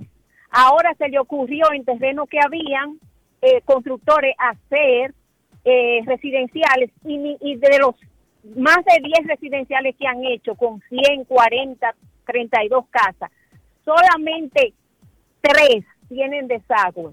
Entonces, esa, esa, esa, esa agua que antes no salía, sale afuera, se estanca. ¿Y qué quieren que haga? Mosquitos, eh, eh, no solamente no solamente el dengue, sino la lectopira. ¿Por qué? Porque las madrigueras de las de las ratas se mojan y ¿qué ya hacen? Que salen a la casa a guarecerse. Entonces, este es un problema que obviamente se va a volver más grande. ¿Por qué? Porque las ciudades han crecido de manera y de, de que no, te- no hay ningún control. Los ayuntamientos aprueban por dinero, no porque les representen realmente un proyecto de cómo va. Entonces ahí tenemos el problema quiénes, los ciudadanos, nosotros. Entonces, eso, eso, hasta Corazán, porque Corazán te hace un hoyo y lo deja ahí.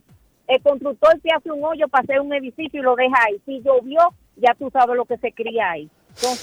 Bueno, aprovechamos tu comentario para mm, eh, hablar sobre algo que el Ayuntamiento del Distrito Nacional había dicho. Dice que está licitando de urgencia la realización de la primera fase del proyecto de drenaje eh, pluvial del Distrito Nacional. Es un proyecto grande, muy, muy costoso, que va a alcanzar puntos de las tres circunscripciones de la demarcación. Esta intervención va a consistir primero en la construcción de 361 pozos fi- filtrantes con sus respectivos colectores e inbornales, teniendo en cuenta, por supuesto, la profundidad óptima, el tipo de suelo de cada sector. Pero también se van a construir cuatro tramos de alcantarillado pluvial con registros para las zonas con los problemas que sean más notorios. Los sectores que, según dijeron, van a ser intervenidos incluyen el ensanche Naco, Piantini, Los Restauradores, Ciudad Moderna, La Castellana, Arroyo Hondo y el Mercado Nuevo. La Dirección de Mantenimiento y Obras Comunitarias de la Alcaldía ha decidido intervenir estos distintos puntos eh, que son muy tradicionales con problemas de drenaje plu- eh, pluvial. Ojalá y esto se haga. Yo creo que eh, debió hacerse hace muchísimo tiempo, pero qué bueno que este proyecto eh, inicie. No, no, no entiendo. Fue un proyecto que se solicitó de manera urgente y ojalá podamos ver este trabajo realizarse. Tenemos otra persona en línea. Ahí está con nosotros Julio. Buenas tardes, Julio. Adelante. Buenas tardes, hermano. ¿Cómo están ustedes? Estamos vivos, hermano. Cuéntanos. Con mucho calor, pero vivo, suelto y en nómina. Bien, Mi cuéntanos. hermano, viendo que este señor Arruinader, el presidente Arruinader, se puso su traje de banista y fabricó otro gabinete. Ahora el dengue, después que ha matado 30 mil gente, este presidente es un tolete. Es bueno él.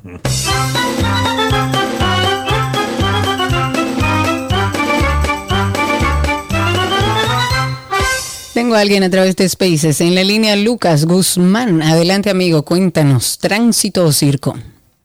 Te escuchamos. Habilita tu micrófono, Lucas, que a veces ahí, ahí está. Cuéntanos. Eh, ah, prendió el micrófono. Bueno, ¿me escuchan? sí, señor. Sí, señor. Gracias. Hoy yo me levanté con la idea de que, bueno, si yo tuviera 3 millones de dólares, ¿qué yo haría con esos 3 millones de dólares? Pregúntenselo ustedes. Pero una familia muy importante aquí se le ocurrió agarrar 3 millones de dólares, invertirlo en hacer pollo frito para venderlo entre 20 y 40 dólares. Entonces, y yo, bueno, ¿será, será negocio eso? No, no entendí, pero está bien.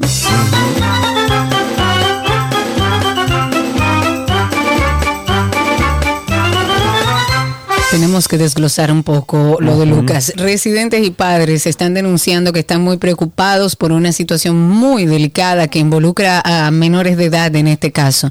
Las denuncias apuntan a que dos liceos, oigan esto, hay dos liceos que tienen una disputa territorial y esto es supuestamente porque hay unas bandas que, que están conformadas por estudiantes de estos centros educativos, que son Unión Panamericana y Excelencia Profesor Luis Encarnación Nolasco. Ambos están en el Distrito Nacional. Los alumnos ya al día de hoy han significado varios pleitos en un parque que está ahí en la intersección de las avenidas San, Ma- San Martín y John F. Kennedy, pero con piedras, con palos, con machetes. Pero también hay una de las estaciones eh, del metro de Santo Domingo que también tuvo un conflicto producto de estas bandas de estudiantes. Este conflicto también ha generado mucho temor entre los padres de la familia, sobre todo los que tienen niños que están inscritos en el Liceo Unión Panamericana.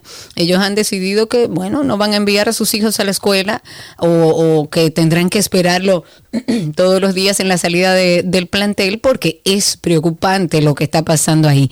El problema ha escalado inclusive a las redes sociales con mensajes anónimos, videos desafiantes hacia las propias autoridades educativas de uno de los centros. Atención el, ministe- el Ministerio de Educación y todos los organismos de seguridad que puedan intervenir, incluso ojalá sea algo que lo hagan de una manera multidisciplinar eh, m- para que pueda ayudar a estos jóvenes que ya están en esta edad tan temprana en temas de delincuencia. 829-236-9856, 829-236-9856, el teléfono aquí en 12 y 2, tenemos tiempo para algunas llamaditas todavía, algunas llamaditas toda- todavía, 829-236-9856, nuestro teléfono aquí en 12 y 2, siga llamando por favor. Y a través de Twitter Spaces, recuerden que esa es una vía muy fácil para comunicarse con nosotros. Entran a Twitter, nos buscan como 12 y 2 y se suman al en vivo que estamos haciendo.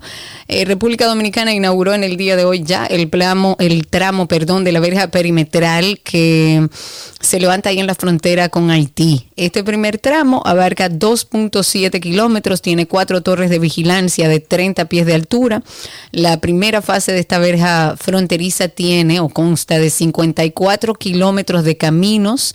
La segunda abarca unos 110 kilómetros y se espera que esta primera etapa se inaugure entre lo que resta del año y los primeros dos meses del año 2024. Ahí tenemos en la línea a Ricardo, mi amigo Ricardo. Ah, no, vamos a empezar con Tulio, que llamó primero. Tulio, adelante, estás al aire. Buenas tardes, espero estén bien a ambos. Eh, lo primero, señores, ¿cómo que ustedes llevan ahí al Letón Pay y no abren una ronda de preguntas? Una mujer que es una fábrica de testosterona masculina tiene una Mira de muchacho, hombres. mira Eh, muchacho. eso número uno. Número dos. Respeto. Número dos. Felicidades a ese hombre de que arruinadez me la mató. Me Arruinadez, Número ay, tres, Jesús. Con el tránsito, señores, yo lo que les recomiendo a mis amigos, leí ayer en un libro que me, me gustó la frase que decía que todos los hombres, todos los seres humanos nos parecemos, que cada quien tiene la capacidad de crecer superior al otro. Todos compartimos eso, no importa la etnia. Entonces, Claro, claro. ya hay que pensarse superior a los demás, que todos son animales manejando. Entonces usted no puede comportarse como animales porque ya yo me resigné. Esto no tiene salvación ni tiene arreglo.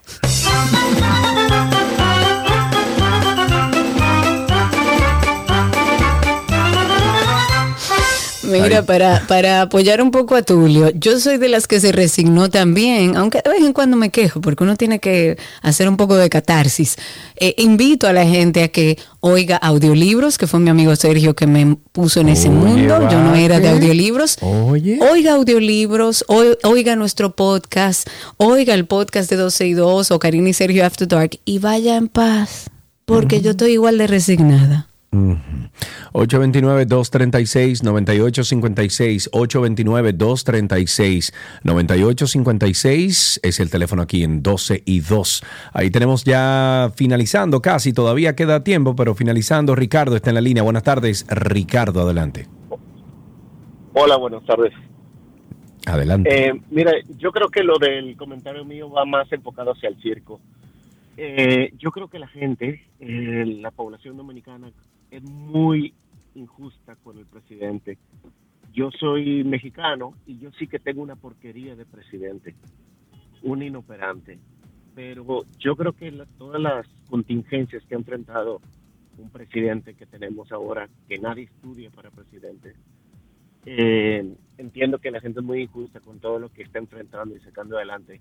No soy político ni me interesa la política, pero veo veo esa parte de, de no apoyar. Mira, en el caso de a alguien nosotros, y, y entiendo tu punto, yo incluso eh, hace algunos meses escribí algo a través de redes y decía que yo creo que nos hemos acostumbrado a ver todo mal y Sí, que claro. tenemos que aprender a distinguir cuáles son las cosas que se están haciendo bien, que se están desarrollando bien y cuáles no.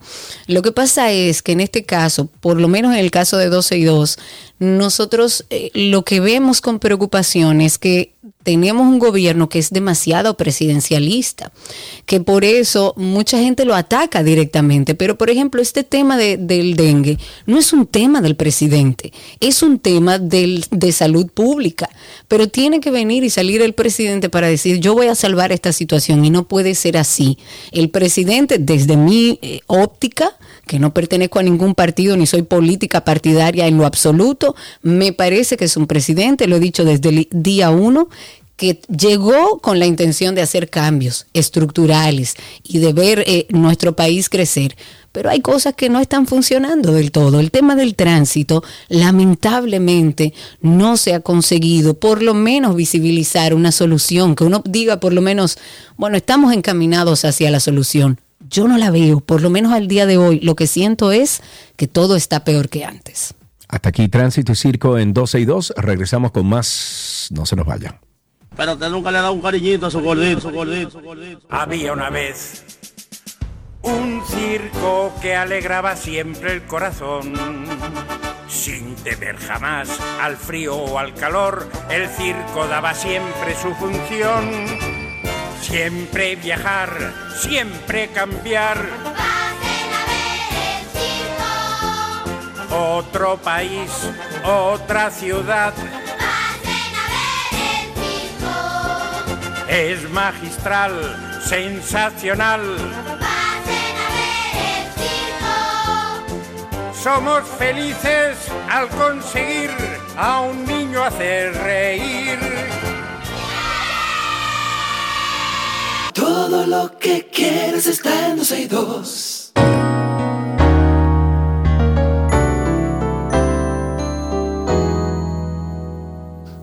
Ok, nosotros estamos en medicina, tenemos un día como hoy, 19 de octubre, que hablar de un tema muy interesante, perdón Cristi, pero yo lo voy a resolver, no te preocupes. Hoy se conmemora el Día Mundial de la Lucha contra el Cáncer de Mama, es una fecha que, bueno, ha sido impulsada para que promovamos el diagnóstico a tiempo, para aumentar el acceso de los controles y tratamientos del cáncer de mama. Y de acuerdo con la IA RC, que es la International Ag- Agency for Research of Cancer. En el mundo se diagnostica esta enfermedad en más de un millón de personas y 400 mil pierden la vida al año por este mismo motivo. Este es un tema recurrente, pero nunca está de más actualizarnos en torno al cáncer de mama, hablar de este tema. Y en el día de hoy invitamos al doctor Pedro González, él es ginecólogo, oncólogo, obstetra, laparoscopista. Doctor, bienvenido, gracias por estar con nosotros. Muchas gracias por la invitación. Ben. Un placer. Doctor, vamos a empezar diciendo cuáles son los principales factores de riesgo que presentan los pacientes que desarrollan cáncer de mama. Ok. Miren, realmente el cáncer de mama se considera que la razón de la misma es multifactorial. No existe un factor por sí solo que pueda causar cáncer eh, de los senos o de las mamas, como bien conocemos. Entonces, si podríamos decir dos factores principales dentro de los muchos que existen, dos so- serían ser mujer y número dos, tener una edad más de 50 años de edad. Esos son los dos factores principales. Después hay Eso ha ido variando, doctor, porque yo he visto eh, informaciones que hablan de que cada vez son mujeres más jóvenes que atraviesan por esto. Ciertamente, ciertamente, la edad ha ido variando exactamente por lo que mencionamos anteriormente, aunque a nivel mundial, porque tampoco podemos situarnos en estadísticas de Europa y, y quizá de Estados Unidos y RD, República Dominicana, sino a nivel mundial.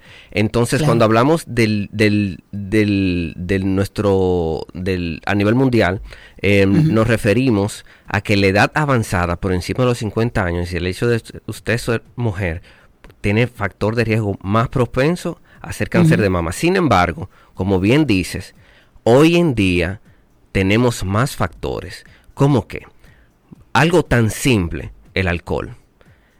Sabemos hoy en día que mientras más la mujer o el hombre en sí, porque el cáncer de mama le puede dar al hombre, aunque menos Claro, en, menor Claro, proporción, claro, evidentemente, pero les da también. Exactamente. Entonces, la mujer o el hombre que consume alcohol está directamente proporcionalmente agregado a aumentar la incidencia de cáncer de mama. Mientras más alcohol, más posibilidades de cáncer de mama puede padecer. Igual el tabaquismo. Y no simplemente hablamos del cáncer de mama, podemos hablar de otros cánceres como el cáncer de ovario que va muy arraigado, muy unido al, al cáncer eh, de mama. También podemos hablar de la de lamentablemente la dieta eh, alta en, en glucosa, o sea, en azúcares. En puede- azúcar, cl- Claro, el azúcar, ciertamente.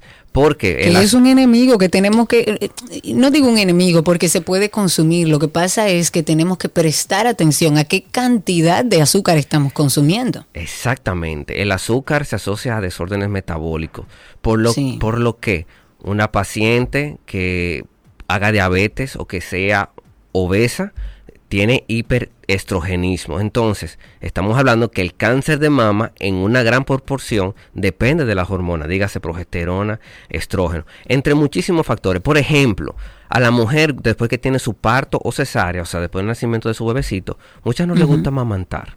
Entonces, conocemos hoy en día que el hecho de que usted no amamante al bebé, que usted en ningún momento amamante realmente, se, se También relaciona. es un factor de claro. riesgo. Y otra cosa que está sucediendo hoy en día y sucede más en los países europeos es que la mujer está atrasando su primer embarazo.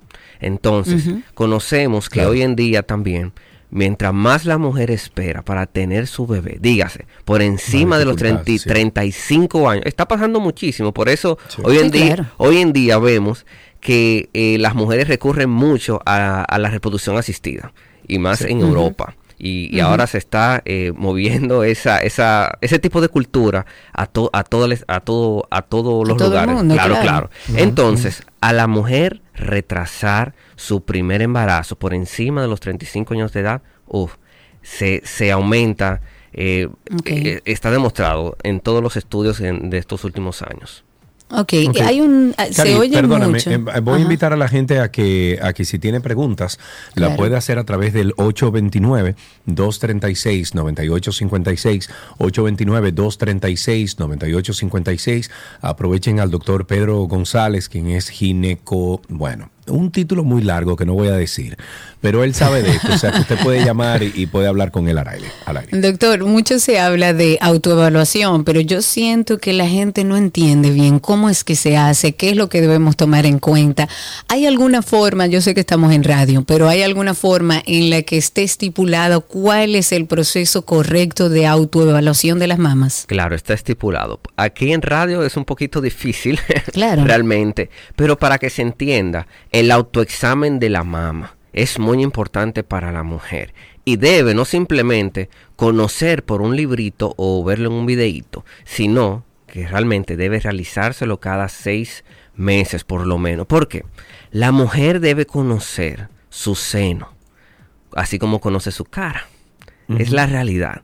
Tiene que conocer la coloración de su seno, la coloración de su pezón, en la forma en que está su pezón. Si tiene una, una, una, una, una bolita, como dicen las mujeres, por, a- por aquí o por allí. Tiene que conocer su anatomía, en- porque al momento de que la mujer se autoexplora, se autoexamina, se palpa las mamas, los senos, eh, detecta mucho más rápido las, las anomalías que puedan suceder. La mayoría de las pacientes que, que llegan a nuestra consulta o a, cual- a la consulta de cualquier oncólogo, realmente llegan diciendo, doctor, eh, me salió tal cosita. Pero ¿por qué le salió tal cosita? Porque se evaluó ella misma. Entonces, claro, porque ese es el primer conocía que, ya, que no estaba ahí. Exactamente. Y luego de ahí ya podemos partir, a partir del autoexamen de la mama, ya la paciente llega a nuestra consulta, nosotros le hacemos ese- esa evaluación ya de una manera más, más detallada, más, eh, más específica, y luego de ahí partimos a los otros tipos de estudios, como la sonomamografía, como la mamografía, como la mamografía digital, como la otomosíntesis, la resonancia magnética, entre muchos estudios que existen. Tenemos al doctor Pedro González. eh, estamos hablando, bueno, él es ginecólogo, oncólogo, obstetra, lapo- laparoscopista. Dios mío, es un título muy largo, eh, doctor. Pero bueno, eh, le Se pregunté mucho ahí. le pregunté antes de, de irnos a- al corte comercial que cómo usted ve esta implementación de la inteligencia artificial, porque tenemos entendido y según lo que hemos ya compartido con nuestro público, es que la inteligencia artificial va a ser muy beneficiosa en estos, en estas pruebas eh, de prevención en cuanto a la salud tanto del hombre como la mujer, porque va a poder detectar un cáncer, va a poder detectar eh, eh, ese tejido, ¿no? Eh, eh, que es maligno mucho antes que el ojo humano. ¿Es así? ¿Lo ha investigado? Claro, claro, claro que sí. Para allá vamos y no nos podemos detener. Mientras más temprano detectemos el cáncer de mama, que ahí es que está el, el key, el, el, el goal, lo que, que estamos buscando, porque el cáncer de mama es muy, muy difícil de prevenir. lo que se busca es detectarlo en etapa temprana. Entonces, hoy en día la inteligencia artificial se está dirigiendo a detectar patrones que son microsútiles, que ni siquiera una mamografía o una sonomamografía pueden detectar, para que cuando detecten esos cambios que sean, que sean super ultra mínimos del tejido mamario, pues entonces se detecta el cáncer de mama en etapa muy temprana y por ende las tasas de supervivencia, el pronóstico cambia del cielo a la tierra para la mujer. Claro, claro, porque siempre se ha dicho que la, detec- la detección a tiempo es la diferencia entre la vida y la muerte. Así es. Si, si ya hicimos todo nuestro chequeo, nuestra autoevaluación, pero no hemos visto nada, ¿cómo se identifican los síntomas tempranos que, son, que sean los más comunes para que sea una alerta? Ok, lo más común que dice la mujer es, doctor, me siento una bolita, me siento un abultamiento. Eso es lo primero. El- La presencia de una masita o un bultico en los senos, cambios en, en la piel del seno o del pezón. También el pezón es, puede suceder mucho en los, en los cánceres avanzados y es que hay una, retrac- una retracción del pezón. El pezón se invierte. Mm, ok. Sí. Lamentablemente eso es usualmente un signo de un cáncer que está medianamente avanzado y se, se ve. También vemos que a veces suceden unos pequeños abscesitos en, en los cenitos. La paciente o la mujer, mejor dicho, eh, piensa que es una infección, es una espinilla que le brotó eh, o lo que sea y piensa que es un absceso, pero realmente cuando se procede a realizar una biopsia vemos que hay una malignidad situada. Ok, Tenemos una llamada. Sí, tenemos una llamada. Sari está en la línea. Tiene una, una pregunta para, para el doctor Pedro. Adelante, Sari, adelante. Buenas tardes. Doctor, ¿por qué no promueven eh, la mamogra, eh, perdón, la sonomamografía, la, sonom, la sonomamografía? Porque fíjate tú que por la el tejido mamario es un poco complicado encontrar, por ejemplo, abultamientos muy pequeños. Entonces, lamentablemente cuando se viene a descubrir, a descubrir, ya el cáncer ha avanzado demasiado. Entonces no veo como que promuevan la sonomamografía, que es algo inocuo, o sea, porque es algo que tú te lo haces cada seis meses, a usted una chica joven, no le va a hacer daño. Entonces, cuando tú vienes a descubrir ya todo está muy avanzado, como ya hay una manifestación bultosa, demasiado grande, yo creo que deberían de promover más que más que el autoanálisis, que muchas veces no da positivo, porque en mi caso yo tengo mamas densas, por ejemplo, sé que tengo varios fibromas y no se sienten, porque mi mamá no me lo permite. ¿Se entiende? Entonces yo pienso que deberían promover más la sonomamografía. Sobre Excelente. Gracias por eso, Sari. Doctor. Perfecto. Mire, la sonomamografía, eh, bien ciertamente, creo que en algún, en algún momento en el futuro nos vamos a dirigir a realizar los estudios de, la- de los senos, de las mamas a edades más tempranas, como bien estábamos mencionando al principio del programa, porque se está encontrando el cáncer de mama en pacientes jovencitas por debajo de los 30 años que usualmente dentro de los protocolos internacionales la mamografía se indica a partir de los 40. O sea, Ok. 40 años. Y la sonomamografía es para pacientes más jovencitas que tienen la, la- la- los senos más densos y eso. Entonces, realmente no hay una edad para indicar una sonomamografía específicamente. Pero, pero sí en algún momento entendemos que nos vamos a dirigir para allá. Ok, perfecto. Eh, ¿Qué recomienda usted durante el proceso de acompañamiento a un paciente o a una paciente con cáncer, según su experiencia y lo que ha visto? Lo mejor es, número uno, desde que se detecta el cáncer o, o la malignidad, sea cual sea. Estamos hablando hoy de, ma- de mama, pero puede ser cualquier tipo de cáncer. La realidad es que necesita un acompañamiento familiar.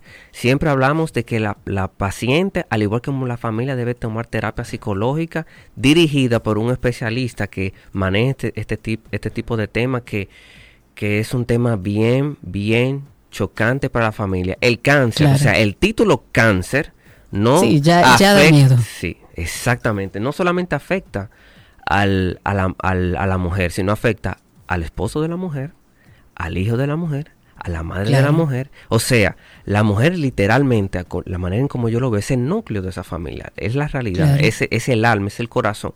Ese corazón se está afectando. Entonces, toda la familia necesita una terapia psicológica que lo guíe por el proceso, hacerle entender que el proceso del cáncer es un proceso largo, tedioso, con altas y bajas, con victorias, con pérdidas, y eso es lo primero que le aconsejamos. ¿Por qué? Porque si nos sentamos aquí y le hablamos de todos los tratamientos de, que lleva una paciente con cáncer, o todos los manejos, o hasta aquello, o hasta lo otro, no vamos a terminar. Aquí, inclusive en República Dominicana, tenemos todos los métodos diagnósticos, todas las quimioterapias. Que hay disponible en el to- mercado. Todas, gracias a Dios. Ahora, lo que sí hace falta mucho es el seguimiento emocional de la Claro. psiquis de la persona. Y de la Claro, y familia. de la familia. Claro que sí. Doctor, eh, hemos oído de artistas, y ya para finalizar, de artistas, de mujeres que sabiendo que tienen una predisposición genética porque su madre, su abuela, una hermana ha tenido una situación con cáncer de mama, ¿cuál es la importancia y si existe que uno pueda hacérselo de la genética y cómo uno puede realizar una evaluación de riesgos genéticos para determinar si realmente hay una predisposición? Así mismo, atención, aquí en RD, en República Dominicana, se pueden hacer estudios genéticos. Estamos en la capacidad de realizarlo, aquí hay laboratorios que lo, lo realizan. Si usted tiene un familiar en primer grado, dígase, eh, madre, hijo, eh, o inclusive hermano o padre, porque vuelvo y digo, puede Sí. dar en un hombre, aunque es raro, pero, Claro, pero claro. puede dar. Usted puede hacerse un estudio genético llamado BRCA1, BRCA2, que habla de, de- del perfil hereditario que tiene su familia y por el hecho de que usted lo tenga no significa que lo vaya a padecer, pero sí tiene Claro. mucha, mucha pro- probabilidad. Y si usted sabe que su madre le dio, su, su, la hermana de su madre le dio, o alguien de primer grado, chance segundo grado, exactamente, si, o alguien de un segundo grado de la familia, dígase un tío o una prima, lo tiene, pues entonces usted, como bien lo mencionaron, hay artistas que se han hecho estas pruebas genéticas que han mostrado que están positivas y no simplemente se las han hecho por hacérselas, sino porque realmente tienen un familiar bien cercano Claro. y ya Sí. ahí eh, acuden, se hacen una, una mastectomía profiláctica. Sí. Así que es. eso es básicamente, eh, eh, conocimos de ese caso por la actriz esta Angelina, Angelina Jolie, Jolie. Claro, se habla- que se exacto, ella se hizo ese perfil genético y finalmente terminó quitándose las mamas. Así mismo Así sucede con, con los ovarios, con los u- con el útero, perdón, que se pueden hacer cierto tipo de, de estudios hereditarios que pueden guiarte para que tú puedas tomar una decisión para que no padezcas de un cáncer en un futuro. Doctor, muchísimas gracias por este momento. Estuvimos conversando con el doctor Pedro González. Él es ginecólogo, oncólogo, obstetra, laparoscopista. Casi lo logro. Para usted comunicarse con el doctor es arroba dr Pedro González y hasta aquí medicina en 12 años.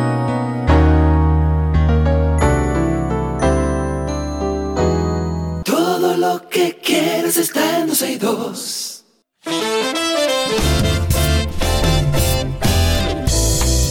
Hasta mañana, chicos. Gracias por la sintonía. Ande por la sombrita, por favor. Por favor, por mañana, favor. sí.